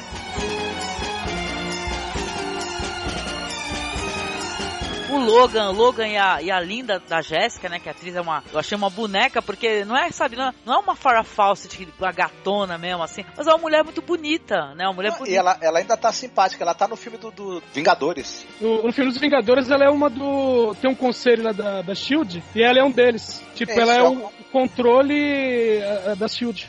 Olha! Eu acho ela é uma bonitona, mulher. viu? Ela é uma mulher muito real, né, cara? É uma mulher de carne. Eu acho que é uma mulher que poderia ser minha vizinha. Eu Tá poderia vendo? casar com ela. Tá, ve- ó lá. O nome dela é Jéssica. Jéssica. Jéssica. Jéssica. Jéssica. A Farrah Fawcett, ela é muito inatingível. Ela é muito... Gata, né? O que, que é aquilo? É. Aquele cabelo dela feito no salão, né? Feito no, feito no New Yu. É, é que também a gente viu a, a Farah Fawcett dar golpe de karatê tantas vezes no pessoal, na série, né? Que a gente começa a imaginar que é uma mulher inatingível porque ela pode bater na gente ou atirar na gente, né? E a é só- Jéssica, não, a Jéssica... Aquela cena logo em seguida que eles saem do... Que eles conseguem escapar. Que a Estão cena que a- nadando no a- a- lago? a- a- Será? É muito linda e é muito. Meu, é o momento romântico do filme e é muito bem colocado, Angélica. Eu achei, não sei se você concorda uma com delícia, isso. uma delícia. Eles estão conhecendo a natureza, sabe? E Isso, é é, é, vão encontrando ali ruínas à medida que eles vão, que eles vão caminhando por aquele é, é para aquele local paradisíaco na verdade tem ruínas do mundo antigo né É o Adão e tem um Eva. obelisco lá de Washington, né? Aparece o obelisco. E é fundo. tudo muito bem resolvido. Eu acho que, que é, um, é um momento do filme em que é muito bonito de se ver, em que essa inser- essas inserções das ruínas é, foi feito de uma maneira que funcionou muito bem, principalmente pra época, eu acho, ficou bem bacana, assim. E, e o- e o, e o filme muda muito de ares, porque aquele cinza todo que a gente vê, que só era quebrado pelas, pela cor da roupa do, do- do- das castas ali de, de idade, é, você tem aí um, um- um- muito verde, né? Muito verde, muito, muito, muito brilho do sol. A gente te- tem até um outro. Aquele sentimento de enclausuramento termina, né? A gente tá É, respirando um pouco, né? A partir desse ponto, eu acho que o, o filme ele toma um, um quê um pouco religioso. O Edson ele parece conhecer um pouco de religião, o Marcos e a Angélica você também conhece um pouco. É, E, e eu achei que nesse, a partir desse ponto eles tomam meio que um quê de Adão e Eva Ah, e, sim, e a história vai isso, Ivan. evoluindo. Meio que misturando um pouco do Antigo Testamento, aquela questão do Gênesis, que em alguns momentos eles estão ali num- numa situação de Adão e Eva e, o, e eles encontram Deus, mas depois eles se tornam meio que Caim e Abel. O que, que, você, o que, que vocês consideram Que disso? loucura, né? É falar? verdade, tem um, um quê religioso sim disso daí. É, eles são meio no- o Adão e Eva, né? Os, os dois que vão, que vão dar origem à nova humanidade, né? Essa coisa também de Moisés, de eu sair, subir o monte e trazer a, a nova revelação de Deus. Ah, Tem um pouco também, eu achei, talvez até meio distante de Gilgamesh, do, do cara que vai. sim, falou. é. fa- faz uma, uma, uma, uma jornada em busca da vida eterna e encontra um ancião que, que, que sobreviveu ao dilúvio, né? E na verdade esse, esse senhor aí, talvez ele seja um, um dos únicos sobreviventes da, da hecatombe nuclear, né? Um, que viu o mundo antes como era, né? E só que ele também não tem o segredo da vida eterna, muito pelo contrário, ele ele, Ele ele revela, né? E tal. No, não, Então no caso pouco- do Logan, Han- Logan's Run, o, o, o cara que poderia ter todas as respostas, né? Ele está com, né? Ele está esquecendo, porque está velho, está senil, né? Muito foda isso. É, e- ele, não- ele não tem as respostas no sentido de que ele vai revelar pra eles tudo o que vai acontecer, mas a própria existência dele dá um novo sentido e revela uma um segredo sobre a vida, né? Que eles não, não, não conhecem, não conheciam até então, né? Esse encontro desse- desses dois personagens com esse único homem velho que sobre, sobreviveu, sobrou na Terra é algo assim muito interessante, É muito curioso e é quase um êxtase místico mesmo. Não, né? e. Então, mas só pra colocar, né, a, a situação pro pessoal saber do que a gente tá falando, eles entram na, na biblioteca do Congresso. Tá tudo tomado pela natureza, né? A natureza é foda, né, cara? A natureza não quer saber, se mete em tudo. E eles encontram esse senhor, que quem faz é o Peter Ustinov, que ele é um velho, que ele vive entre muitos móveis quebrados, livros jogados e gatos, gatos, gatos. Tu lembra que tu falou do. É um conto de. É um poema de quem do T.S. Eliot, É, essa né? coisa dele, dele dar nomes aos gatos e qualidades relacionadas com os nomes, tudo lembra muito o poema dos gatos do, do T.S. Eliot, né? É. Tal. É muito Não sei se legal. até o, o, te- o texto pega trechos do poema, que eu não tô lembrando de- do, do poema assim muito detalhadamente de cabeça agora. Mas é certamente inspirado, né? É muito interessante. E, é- e eles ficam fascinados, né, com o velho, né? E tá conversando com o velho e, tipo assim, quando você vê o velho, fala, pô, o velho, ele está numa biblioteca, que é fonte de conhecimento, porra, biblioteca, né? Você fala, caraca, as respostas estão aí, né? Sei lá. Mas não, começa a perguntar coisas pro velhinho, que ele não tem nome, né? É só o homem velho. E eles perguntam, pô, por que que você tem rugas? Isso daí dói, isso daí no, no seu rosto dói. E ela passa a mão no rosto dele, né? Ele tá adorável. Esse ator aí, ele rouba o filme, né, gente? Fala sério. Ele tá adorável, né? E tal. E ele fica dando umas respostas bem loucas e falando do gato. Ah, esse aqui é o não sei o que lá, mas o apelido dele é tal. Que adorável louco, né? Eles falam, né, do, do velhinho.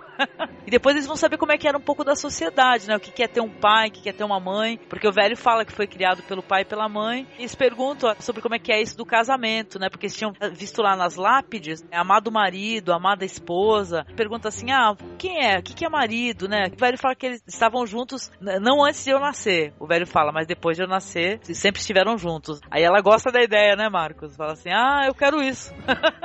Mulher é igual em tudo que é lugar em qualquer tempo, é impressionante. Né? Quando Mas acabar eles e reconstruir o mundo, elas continuam as mesmas. Pois Online. é, mas é o reencontro com, com o conceito de família, né? E, e- e- até você entender, e, e essa compreensão de que o conceito de família, de, de, de fazer um núcleo familiar, de, de cuidado do- de uma criança, etc e tal, é, é um reencontro com essa maneira antiga de organização, né? Que, que a humanidade tinha e que também fazia parte do, do- a família, óbvio, faz parte também do conceito de identidade que estava perdido para essa É. nova geração aí, né? Não, até porque o filme ele é meio assim, ele é, ele é meio, como é na, nessa época assim de contracultura e tal, do amor livre, ele quer devolver talvez alguns conceitos também, que é o que faz a, vamos colocar entre muitas aspas, a sociedade ser, ser sociedade, né? O que, que é família e tal, ou seja, os caras têm oportunidade de ter um mundo novo, onde não tem família, o amor- pelo menos mantém algumas questões, né? O amor livre, né? É, o, o amor livre, em vez de ele abolir o conceito de família, ele acabou reformando, né? E criando as novas famílias, os novos contextos de, de família que a gente tem hoje em dia, né? Que são meio, que são meio herança dessa questão do, da revolução sexual, do amor livre e tudo. Mas o filme parece apontar, né? Que você relativizar o conceito de família e tudo pode levar a essa. A essa Loucura, sim. e- É, a essa, essa, essa humanidade sem compromissos morais, né? E, enfim, e, de uma vida meio, meio uma utopia fútil, né? Mas que também tem a ver com a necessidade de sobrevivência por conta do pós-guerra, né? Pra mim foi como se a humanidade chegasse no paraíso e Deus não tivesse respostas, entendeu? Ah. O, o homem encontrou Deus e Deus era apenas um. E aí, como é que você faz, né, cara? Você continua esperando as respostas que não virão. E vai ter que construir as suas próprias respostas a partir das suas próprias experiências. É verdade. Que é mais ou menos o que, que eles estão fazendo nesse ponto. E eles tentam recriar esses conceitos aí que o Marcos sugeriu de família, mas eu acho, eu achei que isso foi um toque moralista do Uhum. Também, também. De quem fez o filme, é um fanservice, entendeu? Vamos, ó, vamos dar uma amenizada nesse tom aqui, muito paz e amor, muito sociedade Alternativa. alternativa, e vamos dar alguma coisa pra esse pessoal que quer viver dentro dos padrões, dentro da caixinha quadrada deles. Tu vai pensar fora da caixa, viu o que acontece? Eles viram canibal, bota a pedra na mão. É, é meio que dele deram meio que deram uma demonizada. Mas ah, eu acho que é, é, isso constitui todo esse esse contexto religioso que, eu, que fica meio que subliminar aí, porque não é uma coisa evidente. Eu, pelo menos, que nós, eu e a Angélica, com certeza, tivemos meio que essas inferências aí, é, identificamos o meu que é Adão e Eva, e daqui a pouco surge a serpente no paraíso, né? Logo em seguida, a partir dessa conversa deles. O, o amigo dele lá, ele aparece virado no giraia, né, cara? Que é muito puto, ele, vai, ele pega logo a mulher logo de cara, né? Fala assim, ah, essa maldita, e pega ela e fala. Vai ter a briga entre eles, né? É claro, ele vai pegar uma hora, ele pega a, a bandeira, cara. É muito foda isso daí. Ele pega a bandeira dos Estados Unidos pra dar-lhe uma porrada no, no colega dele, porque tava segurando a mina. O cara dá um salto do caraco do- de uma sacada. Eu falei, caraca, morreu. Não. Aí era meio bagulho dos trapalhões, sabe? Aí ele pulou de novo e caiu. Mas, cara, é, é muito foda a última fala do personagem, né? Ele fala uma coisa linda. O conceito de renovação, né? Que ele no final que ele, que ele acaba matando o colega dele, ele. Mas ele, a última palavra que ele fala pro amigo é você foi renovado. Não, é, é interessante porque vamos lembrar que quando o tem uma hora que o, o Logan e a Jéssica eles percebem que a pedra na mão deles a cor desapareceu, né? Então assim, o controle acabou, não existe mais controle sobre eles. Sim. E esse seria o conceito de renovação, né? Você a sua vida anterior foi deixada para trás e você é uma nova pessoa. Só que você ainda é você. Então é, é isso que o, o Francis no final acaba é, se tocando, né? Que, pô, realmente você não é mais o mesmo, mas ao mesmo tempo é o mesmo. Sim. Você foi renovado. É muito interessante. E eles vão voltar, né? O velho até fala, o velho pede pra ela, né? Você promete pra mim que você fica aqui porque quando eu morrer você me enterra, né? Eu acho que ele não queria ser devorado pelos gatos. né? E essa questão do enterro, eu acho que tem- também o filme bate nessa tecla, o velho fala muito nisso que quer ser enterrado, eles vão no cemitério, porque também faz um contraponto com o fato de que as pessoas na sociedade que eles vivem não são enterradas, Não são né, enterradas, obviamente, sim. É, não tem nenhum culto aos mortos, aos ancestrais, aos antepassados, né? A, a pessoa vira meio que uma, a- a- que uma página virada, até porque ela acredita que, que ela vai ressurgir depois ela mesma, né? Ele já sou o quinto, sexto, sétimo, décimo, então é como se a vida fosse uma, uma, uma continuidade eterna. Então você não tem por que ter culto aos antepassados, ter, ter culto ao, os mortos, enfim, também tem a ver com a questão da perda da, da identidade, né? E dessa relação com, com, com, a finitude da vida, né? E essa coisa do enterro, do, da família, de cultuar os antepassados, etc. Por isso que fica ele batendo tanto nessa. O, roteiro, eu acho, ele bate tanto nessa tecla de que o velho quer ser enterrado e tudo mais, né? Eu fiquei intrigado, Marcos, com a questão desse velho. Porque, me diz, como ele sobreviveu nesse lugar e como é que essa, essa questão de família se, se manteve com ele? Porque se, a premissa, mais ou menos, é que houve uma hecatombe nuclear nesse Sim. universo em que eles existem. Sim. Entendeu? E onde eles estavam, a família, e como ele- eles conseguiram preservar essas informações até manter. até chegar nesse homem? Porque É. mesmo na sociedade Foi fora. 200 anos, né? Tinha feito 200 anos que tinha tido essa hecatombe, né? Nuclear. Mes- Mesmo numa sociedade fora da cúpula, os hábitos ia, ia mudar a partir da própria necessidade de sobrevivência. Vocês assistiram aquele filme ah, O Abrigo, The Divide, que mostra bem como a necessidade de sobrevivência pode levar as pessoas a extremos. E ele meio que manteve ali uma coerência, uma elegância de quem não passou por privação, não passou por nenhuma dificuldade. Mas sabe o que, que é? valores eu vou te morais falar, que- Ivan. que- Eu tenho resposta pra isso. Tu, tu acha que aquele monte de gato tava lá à toa, Ivan? Ele, aquilo, aquilo era churrasco de gato direto, maluco. Tava rolando É. um churrasquinho de gato. Ele, uma hora ele matava o Gus, depois o Manfredo e por aí ia. Entendeu? A fonte de proteínas estava garantida. É, né, cara? Isso manteve a sociedade unida, os gatos. Vamos manter os gatos vivos, que eles que vão nos salvar. Mas eu acho, Ivan, que é o seguinte, o filme não responde essa pergunta que você fez. A verdade é que o filme, ele, ele passa, né, por essas questões aí de como é que esse velho sobreviveu, como é que são os hábitos de vida dele, o que que ele tem ali, que ele não tem nada, parece, né, que ele possa usar, Sim. né, para o dia a dia dele, pro cotidiano dele, pra manutenção dele. Então o filme não responde, simplesmente, ele deixa isso em aberto, né. O que a gente pode deduzir disso daí é que ele tem mais gente lá pelo, por aí. Isso, isso a né? série vai explorar melhor, né? Mais pra frente, pra quem tiver curiosidade, né? A série vai explorar melhor, que realmente tem mais pessoas, né? Nesse mundo E aí. possivelmente o, esse, esse velho ele pode, ele pode nem ter vivido eternamente ali onde ele tá, onde ele tá, né? Talvez ele a, a perda de memória tenha afetado, talvez ele tenha vivido até junto com outras pessoas e não lembra, né? É, fica uma, uma pergunta sem resposta, ele só pode deduzir, né? Coisas, possi- possibilidades aí, né?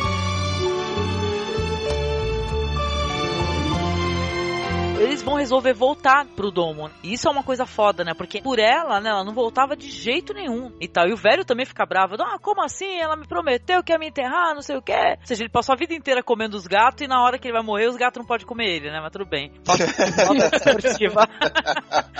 Não, ele fala que quer voltar porque, porra, como é que eu vou ter a noção do que é liberdade, do que tá acontecendo, e as pessoas continuam lá? Aí eles falam pro velho, fala assim, ó, vem conosco. O velho é uma prova, né? Uma prova viva de que é mentira o que eles estão falando, né? E o velho vai falando, gente, o caminho todinho. tipo assim, cortou a cena, ficou de noite, fica de dia, o velho tá falando, né, gente? Olha, uma, uma coisa curiosa disso que é, dessa passagem que a Angélica tá citando agora é isso pra quem não se contenta com ficar só com o básico, quiser ir mais a fundo. E mas talvez não seja tão básico assim, porque isso é uma coisa que é muito falada por várias pessoas hoje em dia, muito mais falado. É aquela questão do mito da caverna. Se você não tinha motivo antes pra procurar ler um livro de Platão e saber o que é, que é o mito da caverna, Agora tem. você vê que quase todas as obras que são relevantes, de alguma, em algum momento toca essa questão. Que é o que eles estão fazendo. Saíram da caverna, foram pra luz, descobriram a verdade e agora estão tentando retornar. E a Sim. recepção que eles vão ter é justamente aquela questão. O mito da caverna, ele conta a história de um grupo de pessoas que vivem dentro de uma caverna, de costas para a saída. E eles têm uma, uma fogueira acesa dentro dessa caverna e tudo que eles veem da, do mundo é através das sombras projetadas por essa fogueira.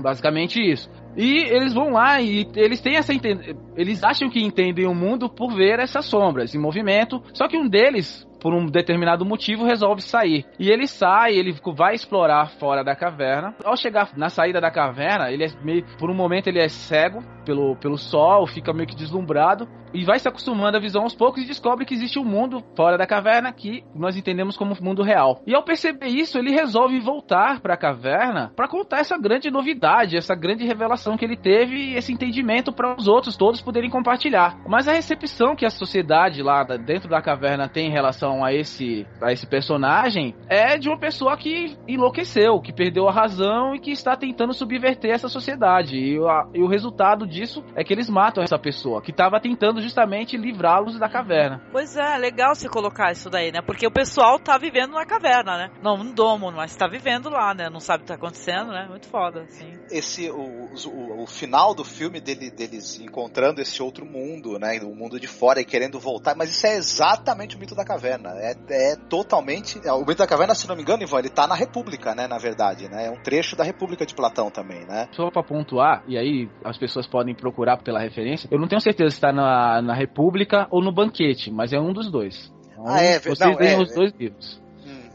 Mas, então, mas, mas eu, eu, eu creio que tá na República, posso estar, posso estar enganado. Mas não é à toa que, que hoje em dia, uma das bases da cultura cristã, por exemplo, um exemplo, e não só, mas de, de, de- religiões dessa matriz que vem do cristianismo, é a ideia de que você tem esses dois mundos, né? O, o mundo do espírito, que é invisível aos olhos, e, que, e, e o mundo da carne, esse mundo nosso, né? Que, a gente, que, é, que é visível aos sentidos, né? Que é- e tal, e que você tem que negá-lo de alguma maneira para poder chegar nesse mundo do espírito que, e se aproximar de Deus, da verdade, do mundo ideal, etc e tal. E a ideia de que, de que, de que todo e qualquer profeta que vem pregar isso é rechaçado também, né? Pelos hedonistas, pelos materialistas, pelos mentirosos e bababã, que são só apegados aos sentidos, né? O mito da caverna tá vivo hoje no nosso comportamento e nessa ideia de dualidade carne, espírito, é, sentido, e- os sentidos do corpo, os sentidos da mente, do espírito, da, da religiosidade e tal. E, e- e esse filme tá muito ligado a isso, né? Essa questão dessa sociedade, que é uma sociedade voltada pro prazer, pro imediatismo, enfim, que não tem, que não consegue ver claramente que existe um mundo lá fora e que é, é, não é cega pelas sombras da fogueira e etc e tal, mas por uma programação, né, de um computador que eles seguem cegamente. É aquela história, né? Vocês vivem aí nesse mundo de prazer e juventude e benefícios extremos com restrição de viver aos 30 anos, vão lá pro mundo exterior, viver até os 60 anos e sofrer, e fazer fogo com madeira, e Comer gato. ter, ter uma, uma felicidade. Comer gato, Verdade. em vez de É, comer, comer um gato. vou comer gato. Pô, por que Tal. vocês vão viver até os 30 anos na plena felicidade se vocês podem viver até os 60 e serem, terem muito mais sofrimento? É isso. Ai, meu Deus. E outra coisa, é, largar o, o Facebook é, adulto, né? O, o site de encontros adultos com teletransporte e com uma companheira que vai falar pra você, depois a gente podia viver aqui fora juntos o resto da vida, só eu e você, né? Olha, olha pra onde estamos, estamos caminhando. Olha pra onde estamos caminhando. Viu, Ivan? Não sei se você vai concordar. O mito da caverna ele, é- ele é, ele é usado como metáfora por todo mundo que quer convencer você que você é um ignorante e que aquela pessoa é dona de uma verdade que você não conhece e que você tem que seguir cegamente ela, né? É verdade. Concordo é, plenamente é com apropriado por, por todos esses charlatões aí que, que querem a- a- angariar seguidores. Vocês devem lembrar de uma frase, ela tá na Bíblia, eu não lembro agora exatamente qual trecho, mas é, vamos dizer assim, para o bem ou para o mal, uma frase de- do apóstolo Paulo, de São Paulo, que fala assim: é, Eu lhes apresentei uma verdade, ainda que um anjo desça do céu e fale outra coisa, não aceitem. Uau.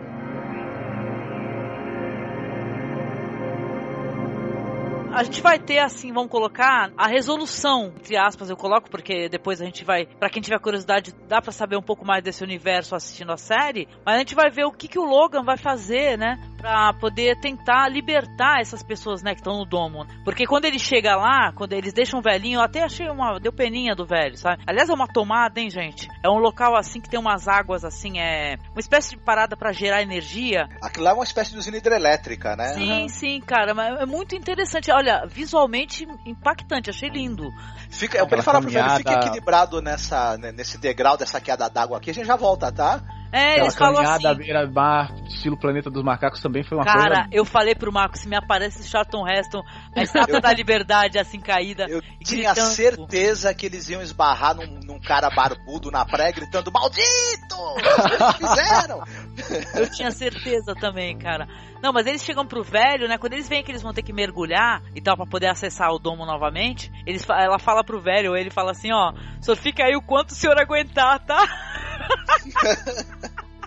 Muito foda isso, falei, caralho, velhinho, tu se fudeu Meu. agora. E que loucura mergulhar naquele lugar. Por quê? Por quê? Vocês vão fazer isso? Edson, você, a primeira vez que você sai pro mundo exterior, você não conhece nada do ah, Talvez isso explique já a minha, a minha pergunta, ah, droga. Mas enfim, você volta, aí você mergulha num lugar que tá borbulhando e que você não sabe pra onde vai dar. É, Pô, imagina, cara, aquilo ali podia ter um, um rotor, cara. Podia Não, ter mas um é é- Walter Hooter ali no final. Não, mas aí entra dois pontos. Primeiro, acho que foi do lugar de onde eles vieram a primeira vez. E, e segundo, é justamente isso, é a questão da inocência. Eles não sabem o que pode ter ali. Meu, podia ter um jacaré, não, não precisa nem no rotor, podia ter um jacaré ali. Não ia durar muito. Cara, não, mas então, eles mergulham, né? É claro que são, são dublês, né? Imagina. Eles mergulham, eles saem lá dentro, a roupa deles seca rapidinho, eu reparei, tá? Então, É mas tecido inteligente. É, não, mas assim, eles, quando eles chegam lá, tá tendo outro carrossel, cara. Isso é muito foda. E tá a maior galera, aquela galera toda colorida, né? Total, é, meu, é, é, é o show do restart essa porra desse domo aí, cara. Mas, meu, aí eles começam a gritar, ele grita, "Cara, não vão pra lá! Não vão pra lá assistir lá o, o, o carrossel, o carrossel, e vem a professora. Começa o overacting do Michael York, né? Aí vem a Que Se não professora tiver overacting Por dele que no não assistir o carrossel, Cirilo? Desculpa, mas a culpa é do Edson que veio lembrar do carrossel. Ele começa a gritar, cara, e falando. O carrossel é uma fraude, aquelas mulheres tudo tem 20 anos de idade. É mentira, vocês estão indo lá. Ó, olhem pro meu cristal, eles mostram as mãos, né? Olhem pro cristal, o cristal ficou branco, eles estão mentindo pra vocês. E tudo aí eles são pegos, os dois. Eles estão gritando lá, claro que todo mundo começa a dar risada e ignora. É totalmente povão, né, cara? O povão não muda em época nenhuma mesmo. Não, mas é isso, quando você não tem a dúvida em você, os questionamentos são jogados pra você, eles batem e voltam, né? Então aquelas pessoas que estavam lá completamente inseridas naquele contexto ideológico lá, elas não tinham não, não pensavam muito em nada, não, não tinham reflexão sobre nada nem dúvida, então não adianta falar. O cara vai achar que tu, tá, tu é louco. Exatamente o que o Ivan falou sobre quem, quem volta da caverna falando, tenta- tentando mostrar a verdade, né? É, com certeza. Sinal. Com certeza não. É, eles são presos ali pelos Sandmans, né?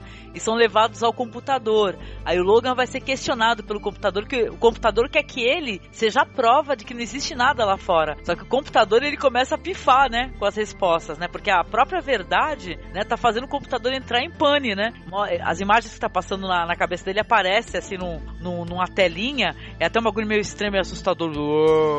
Que lá. Mas aquilo é- é mais ou menos o que, o que acontece com o cérebro de uma pessoa quando ela, é- ela tem certas ideias, ela é confrontada com fatos e aquelas ideias começam a perder a- o chão, né? Começam a, a escorregar porque não tem onde se apoiar e dá um restart no sistema do cérebro da, do- da pessoa, né? Ela não consegue mais manter a linha de raciocínio dela. E o computador ele, ele tava trabalhando com, com dados pré-fixados, com verdades pré-fixadas e quando ele foi com- confrontado com com provas, né? Porque ele consegue é, acessar o cérebro do, do Logan, né? E no- então ele sabe que o que o Logan viu é verdade, né?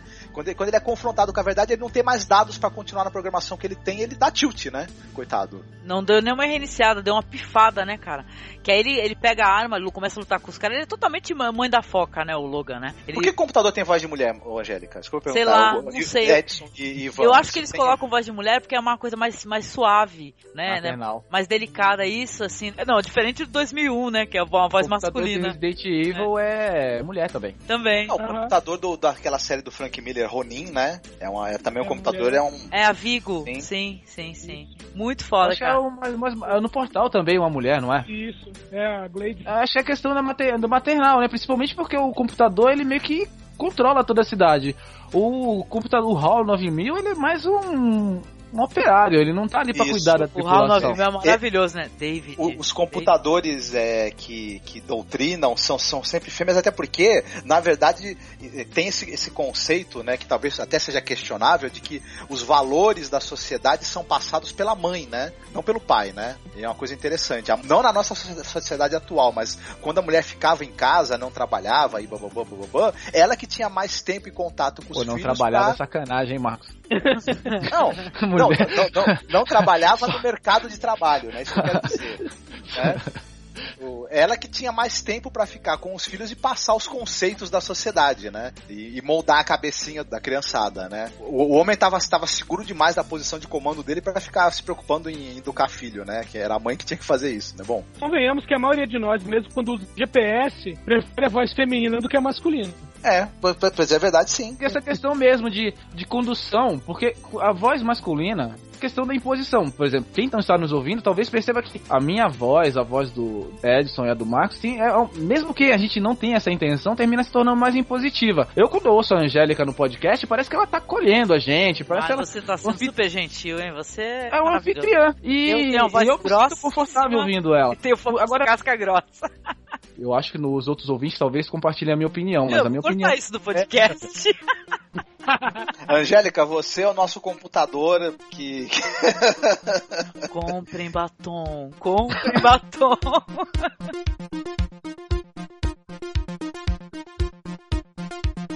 Eu achei que o final é, é lindíssimo, é belíssimo. Mas sabe quando dá aquele papum que não mostra como é que aconteceu a, a, o que aconteceu no final? Porque assim, no final vai mostrar de novo o velho, né, e tal. E já mostra as pessoas lá. Como é que as pessoas saíram, gente? Saíram do buraco com água? Que, porque, porra, como assim? Não, tem outra saída. Tem, tem outra saída. Tem uma outra saída? E outra coisa, o domo vai cair, né? As portas que fecham. Porque é o seguinte... Explode, quando, né? Tudo explode. Quando o computador entra em pane, aqui, todo o maquinário é, é, também é controlado por aquele computador central. Toda aquela, aquela cidade entra em, em, em, pane, na verdade. Todas as máquinas, todo o funcionamento do, do, do, das coisas eletrônicas e mecânicas que tem ali entra em pane também.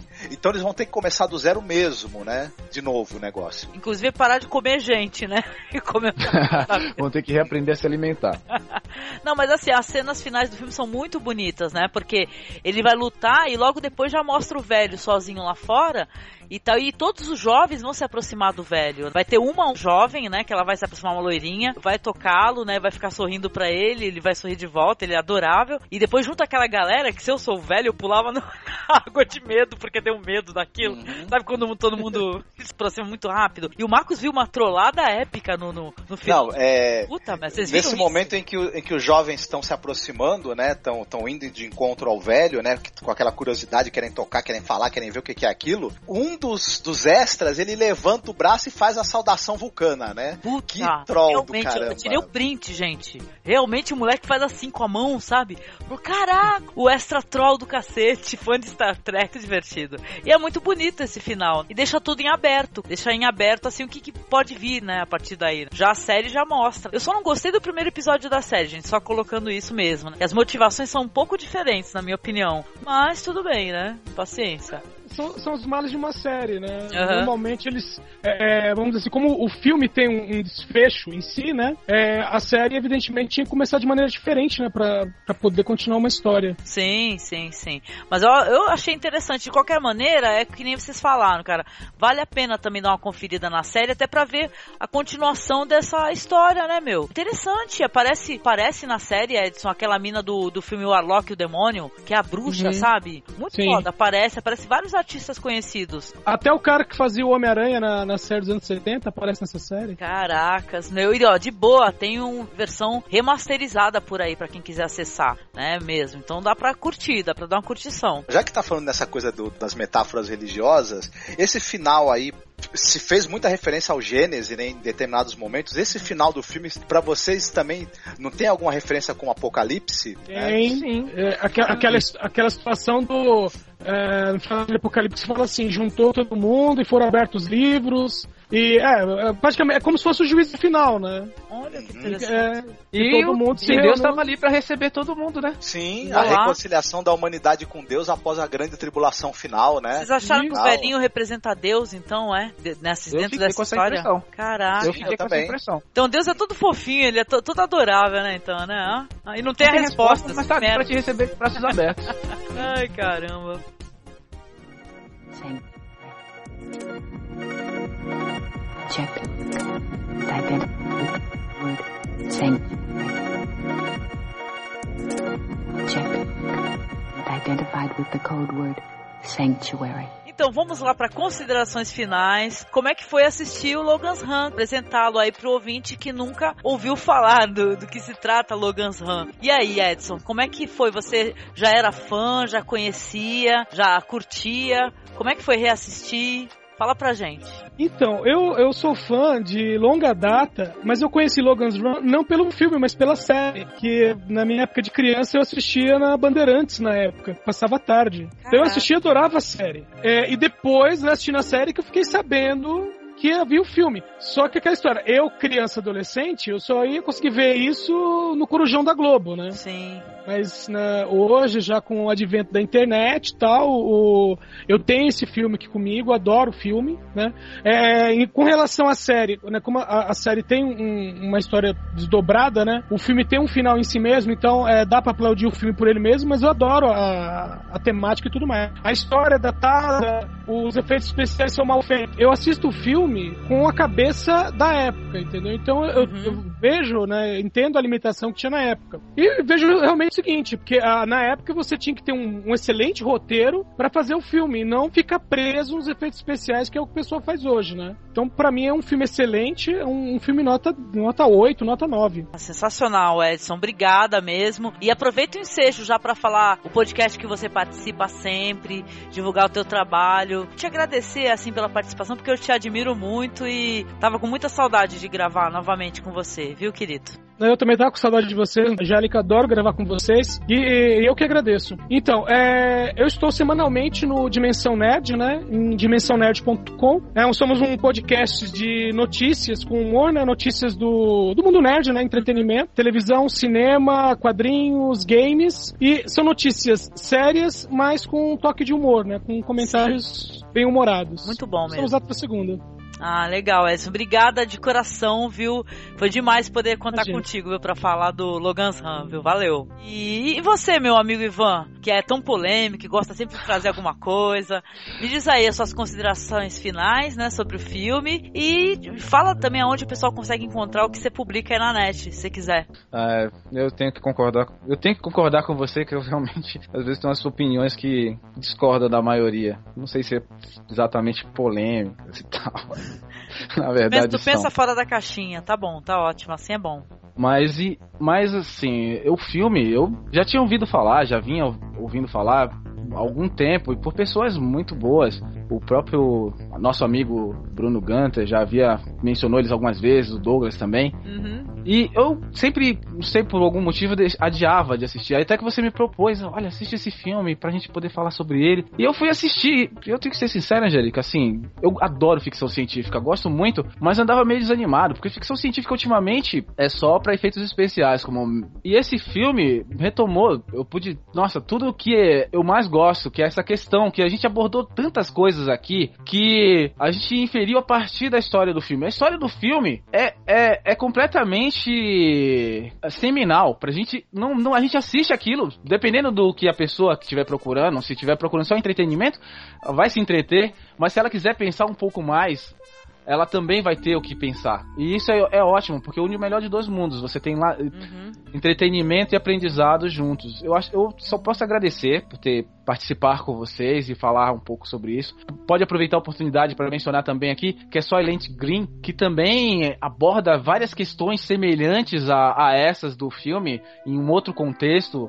E vocês já devem também ter ouvido a recomendação de assistir esse filme. Então, por favor, assistam. Aproveitem que vale a pena de verdade. O lugar onde eu, às vezes, às vezes não, eu sempre publico alguma coisa para meu próprio entretenimento é o masculino, feminino ou não. É um blog onde eu gosto de colocar fotos sensuais, um pouco de humor, algumas músicas. Coloca uns curtas também, né? Curtas-metragens Sim. também, geralmente curtas-metragens de ficção científica ou coisas bem, bem antigas, algum pouco de terror, quando encontra alguma coisa interessante. Então, se você tiver oportunidade, visite e dê uma exumada por lá. Ah. Dê uma, dê uma garimpada por lá que você vai encontrar alguma coisa que te agrade e que te divirta. É, senti falta de exumador agora nesse podcast. Obrigada, Vivan. Valeu mesmo a tua participação de coração. O Vivan tá em um monte de Masmorra Classic, viu? Precisa ver, como ele é o companheiro mesmo do projeto. É ele e o Paulo. A gente gosta de trazer um monte de clássico legal aí pro pessoal poder, vamos colocar assim, redescobrir. Não é nem descobrir, mas redescobrir, né? A gente gosta de fazer isso aí. Eu acho que esse Logan's Run é, é um caso, né? Né, Marcos? Você concorda, querido? É, talvez se você citar os clássicos da ficção científica, esse não é um dos mais lembrados, né? Mas é um filme que a, a, a relevância dele como, como obra, acho que o, o, tudo que foi conversado aqui, tudo que o Edson falou, as questões levantadas, essas questões que o Ivan levantou Ivan aqui, levantou também, é. que você eh, também, é, toda, essa, toda essa discussão filosófica dá, dá uma ideia para quem tá ouvindo da relevância que esse filme tem, na verdade, né? Como obra cinematográfica e como, e como é, objeto de reflexão também. E é bem isso mesmo, ele é daquele tipo de filme em que é, você tem a, a- o corre-corre, você tem os tiros, as explosões, a aventura o sentido de aventura, de ação, mas tem, um, tem uma, uma história que fala alguma coisa para pra, as pessoas no, que, no sentido de você questionar o que, é ser humano, né? O que, que é viver em sociedade, o que, que é estar ligado a uma ideologia, o que, que é viver alienado, o que, que é viver eternamente, o que, que é vida após a morte, reencarnação, promessas falsas de governo, também tudo isso Sim. tá dentro desse contexto aí. Então, é um filme muito bacana, além de ser visualmente muito interessante também, algumas coisas ficaram datadas, eu acho que outras continuam bonitas de se ver até hoje, de encher os olhos, né? Hum, sim. É uma obra muito bacana mesmo, cheia de camadas aí, além de divertir, né? De, de manter a atenção de, até o fim, eu acho, de, de deixar você naquele suspense do que vai acontecer. Ele, ele também tem o desvio para te levar para reflexão muito bacana, assim. Ah. É, é, é um filme muito simpático também, eu acho, Uhum. Logan's Run. Além de tudo, é um filme muito simpático. E tudo que, pra mim, ele, ele sobreviveu muito bem ao tempo, muito pelo contrário. Eu acho que ele, ele, ele bate de frente com essas ficções científicas aí, é, anabolizadas aí em termos de, de- de efeitos especiais e de quesitos técnicos de hoje em dia, mas que são vazias de ideias, de, de, de É conteúdo. raro, né? Sim. né? É, Inclusive, eu vou falar uma coisa, não sei se é, Edson e Ivan, é, tirando tudo bem alguns filmes bons aí que a gente tem, mas muitas ficções científicas dos últimos tempos aí me causaram o efeito de eu dormir no meio do filme. É difícil eu dormir no meio do filme, mas eu tenho acontecido isso comigo com ficção científica nos últimos anos aí, infelizmente. Não, mas né? tu teve uma boa experiência recentemente. Sim, mas é, só pra citar, eu dormi no Vingador, na, na, na- no Vingador do Futuro, na refilmagem, eu dormi na, Nossa, nos meus mas é 40 terrível. minutos. né? E, e- e sem outros exemplos. E acho que também é. Se a gente falar sobre esse filme agora também é interessante, no, é um, tá num tempo certo, porque tá se discutindo muito a refilmagem dele, que seria dirigida pelo Nicholas Winding Refn, né? Sim. E- Quem ia fazer o Logan ia ser, Ia ser o Ryan Gosling. Ryan né? Gosling. Ainda bem que ele fugiu, porque eu peguei bode. Isso. É, ia ser um Logan que não ia ter overacting, ia ter subacting, né? Nossa. Bom, É.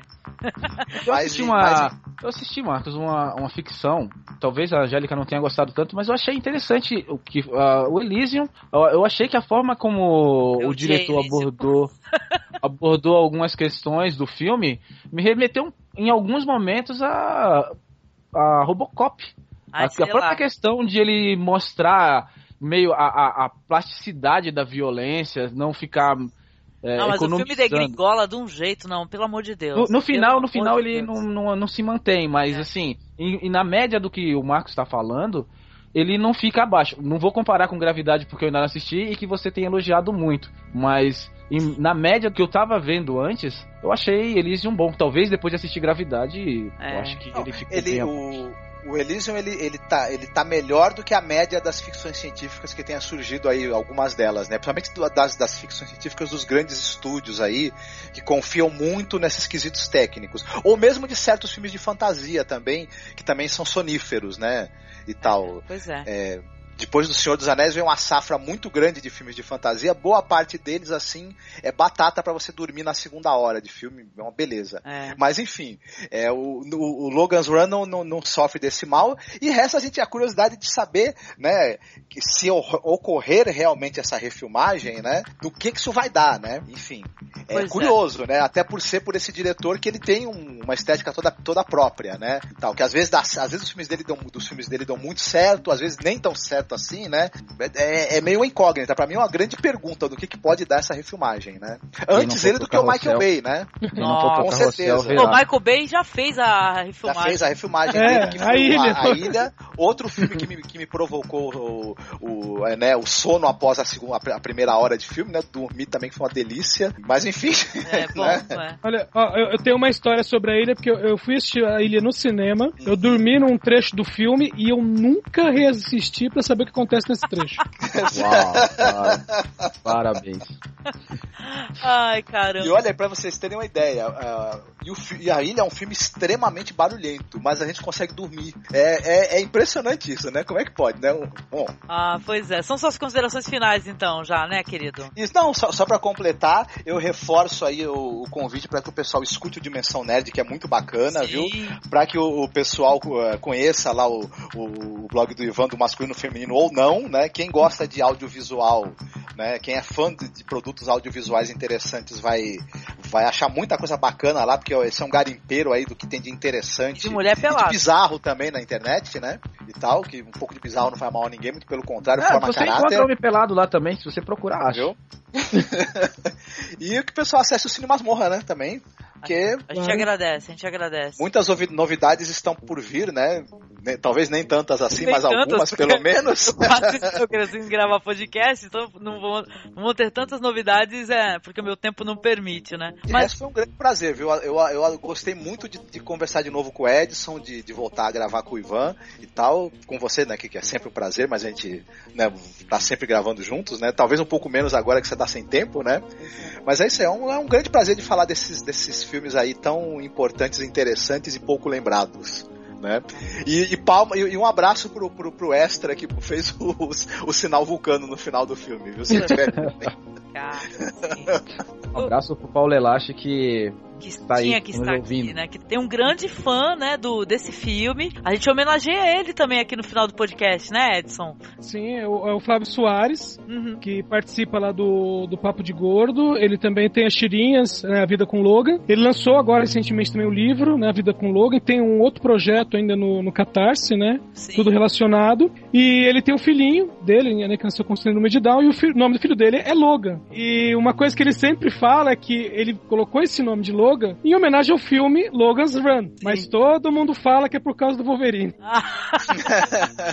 aí, tá vendo? Olha, um beijo imenso aí pro Flávio Soares. O trabalho dele é muito bacana, viu? Essas tiras são muito interessantes. Quem ainda não conhece. Verdade. Com certeza. Fiquei por último nas considerações finais, né? E é sempre difícil, porque todo mundo já falou tudo que tinha para falar, né? Mas o filme é maravilhoso. É a segunda vez que eu assisto o filme, né? Já falei há anos atrás que eu queria fazer um podcast sobre. Adoro o filme, ele traz muito o que pensar, muito o que refletir, com toda certeza, né?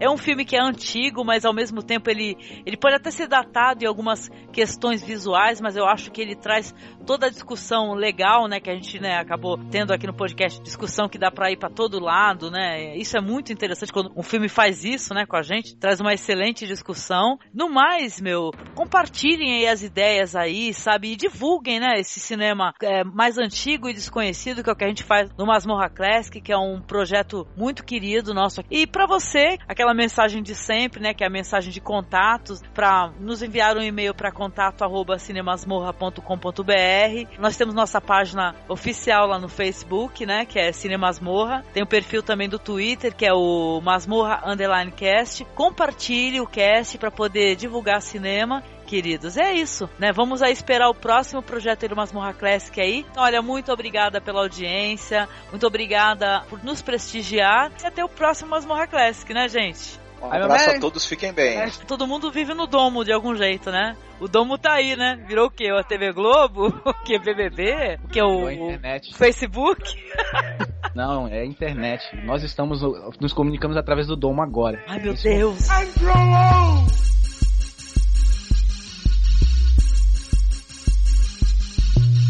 Listen to him! He's telling the truth! You don't have to die!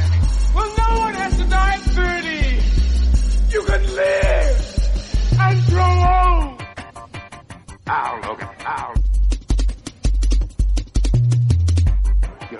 Olha, eu lembrei de uma, de uma historinha do Maurício de Souza com o Piteco. Opa, fala aí. Porque, é, é falando do, do, mito da caverna, né? O Piteco passa em frente de uma caverna Muito e tá o pessoal lá dentro você conhece ela? E o pessoal tá lá dentro, tal, toda coisa da questão do mito da caverna. Aí o, o Piteco chega, cata um deles, arrasta para fora. O cara, não, não, não posso parar de contemplar a vida, não, me deixa. Ele fala, pô, abre os olhos, dá uma olhada aqui fora. A, a, vida tá aqui, né? O cara olha, pô, você tem razão. Aí ele sai andando pelo mundo, né? Aí aparece a evolução, né, do, do personagem do Piteco, através da história, né? Uhum. Idade Média, Idade Moderna, etc. Aí aparece ele, né, na Idade Moderna, com terno, gravata, uma pastinha na mão. Aí ele chega numa casa, abre a porta, tá os três mesmos personagens prendendo a televisão. Aí ele, o que, vocês estão fazendo? Ele, ah, nós estamos vendo o Fantástico, o show da vida. Caramba, Excelente, que massa! Cara. Que legal, que legal.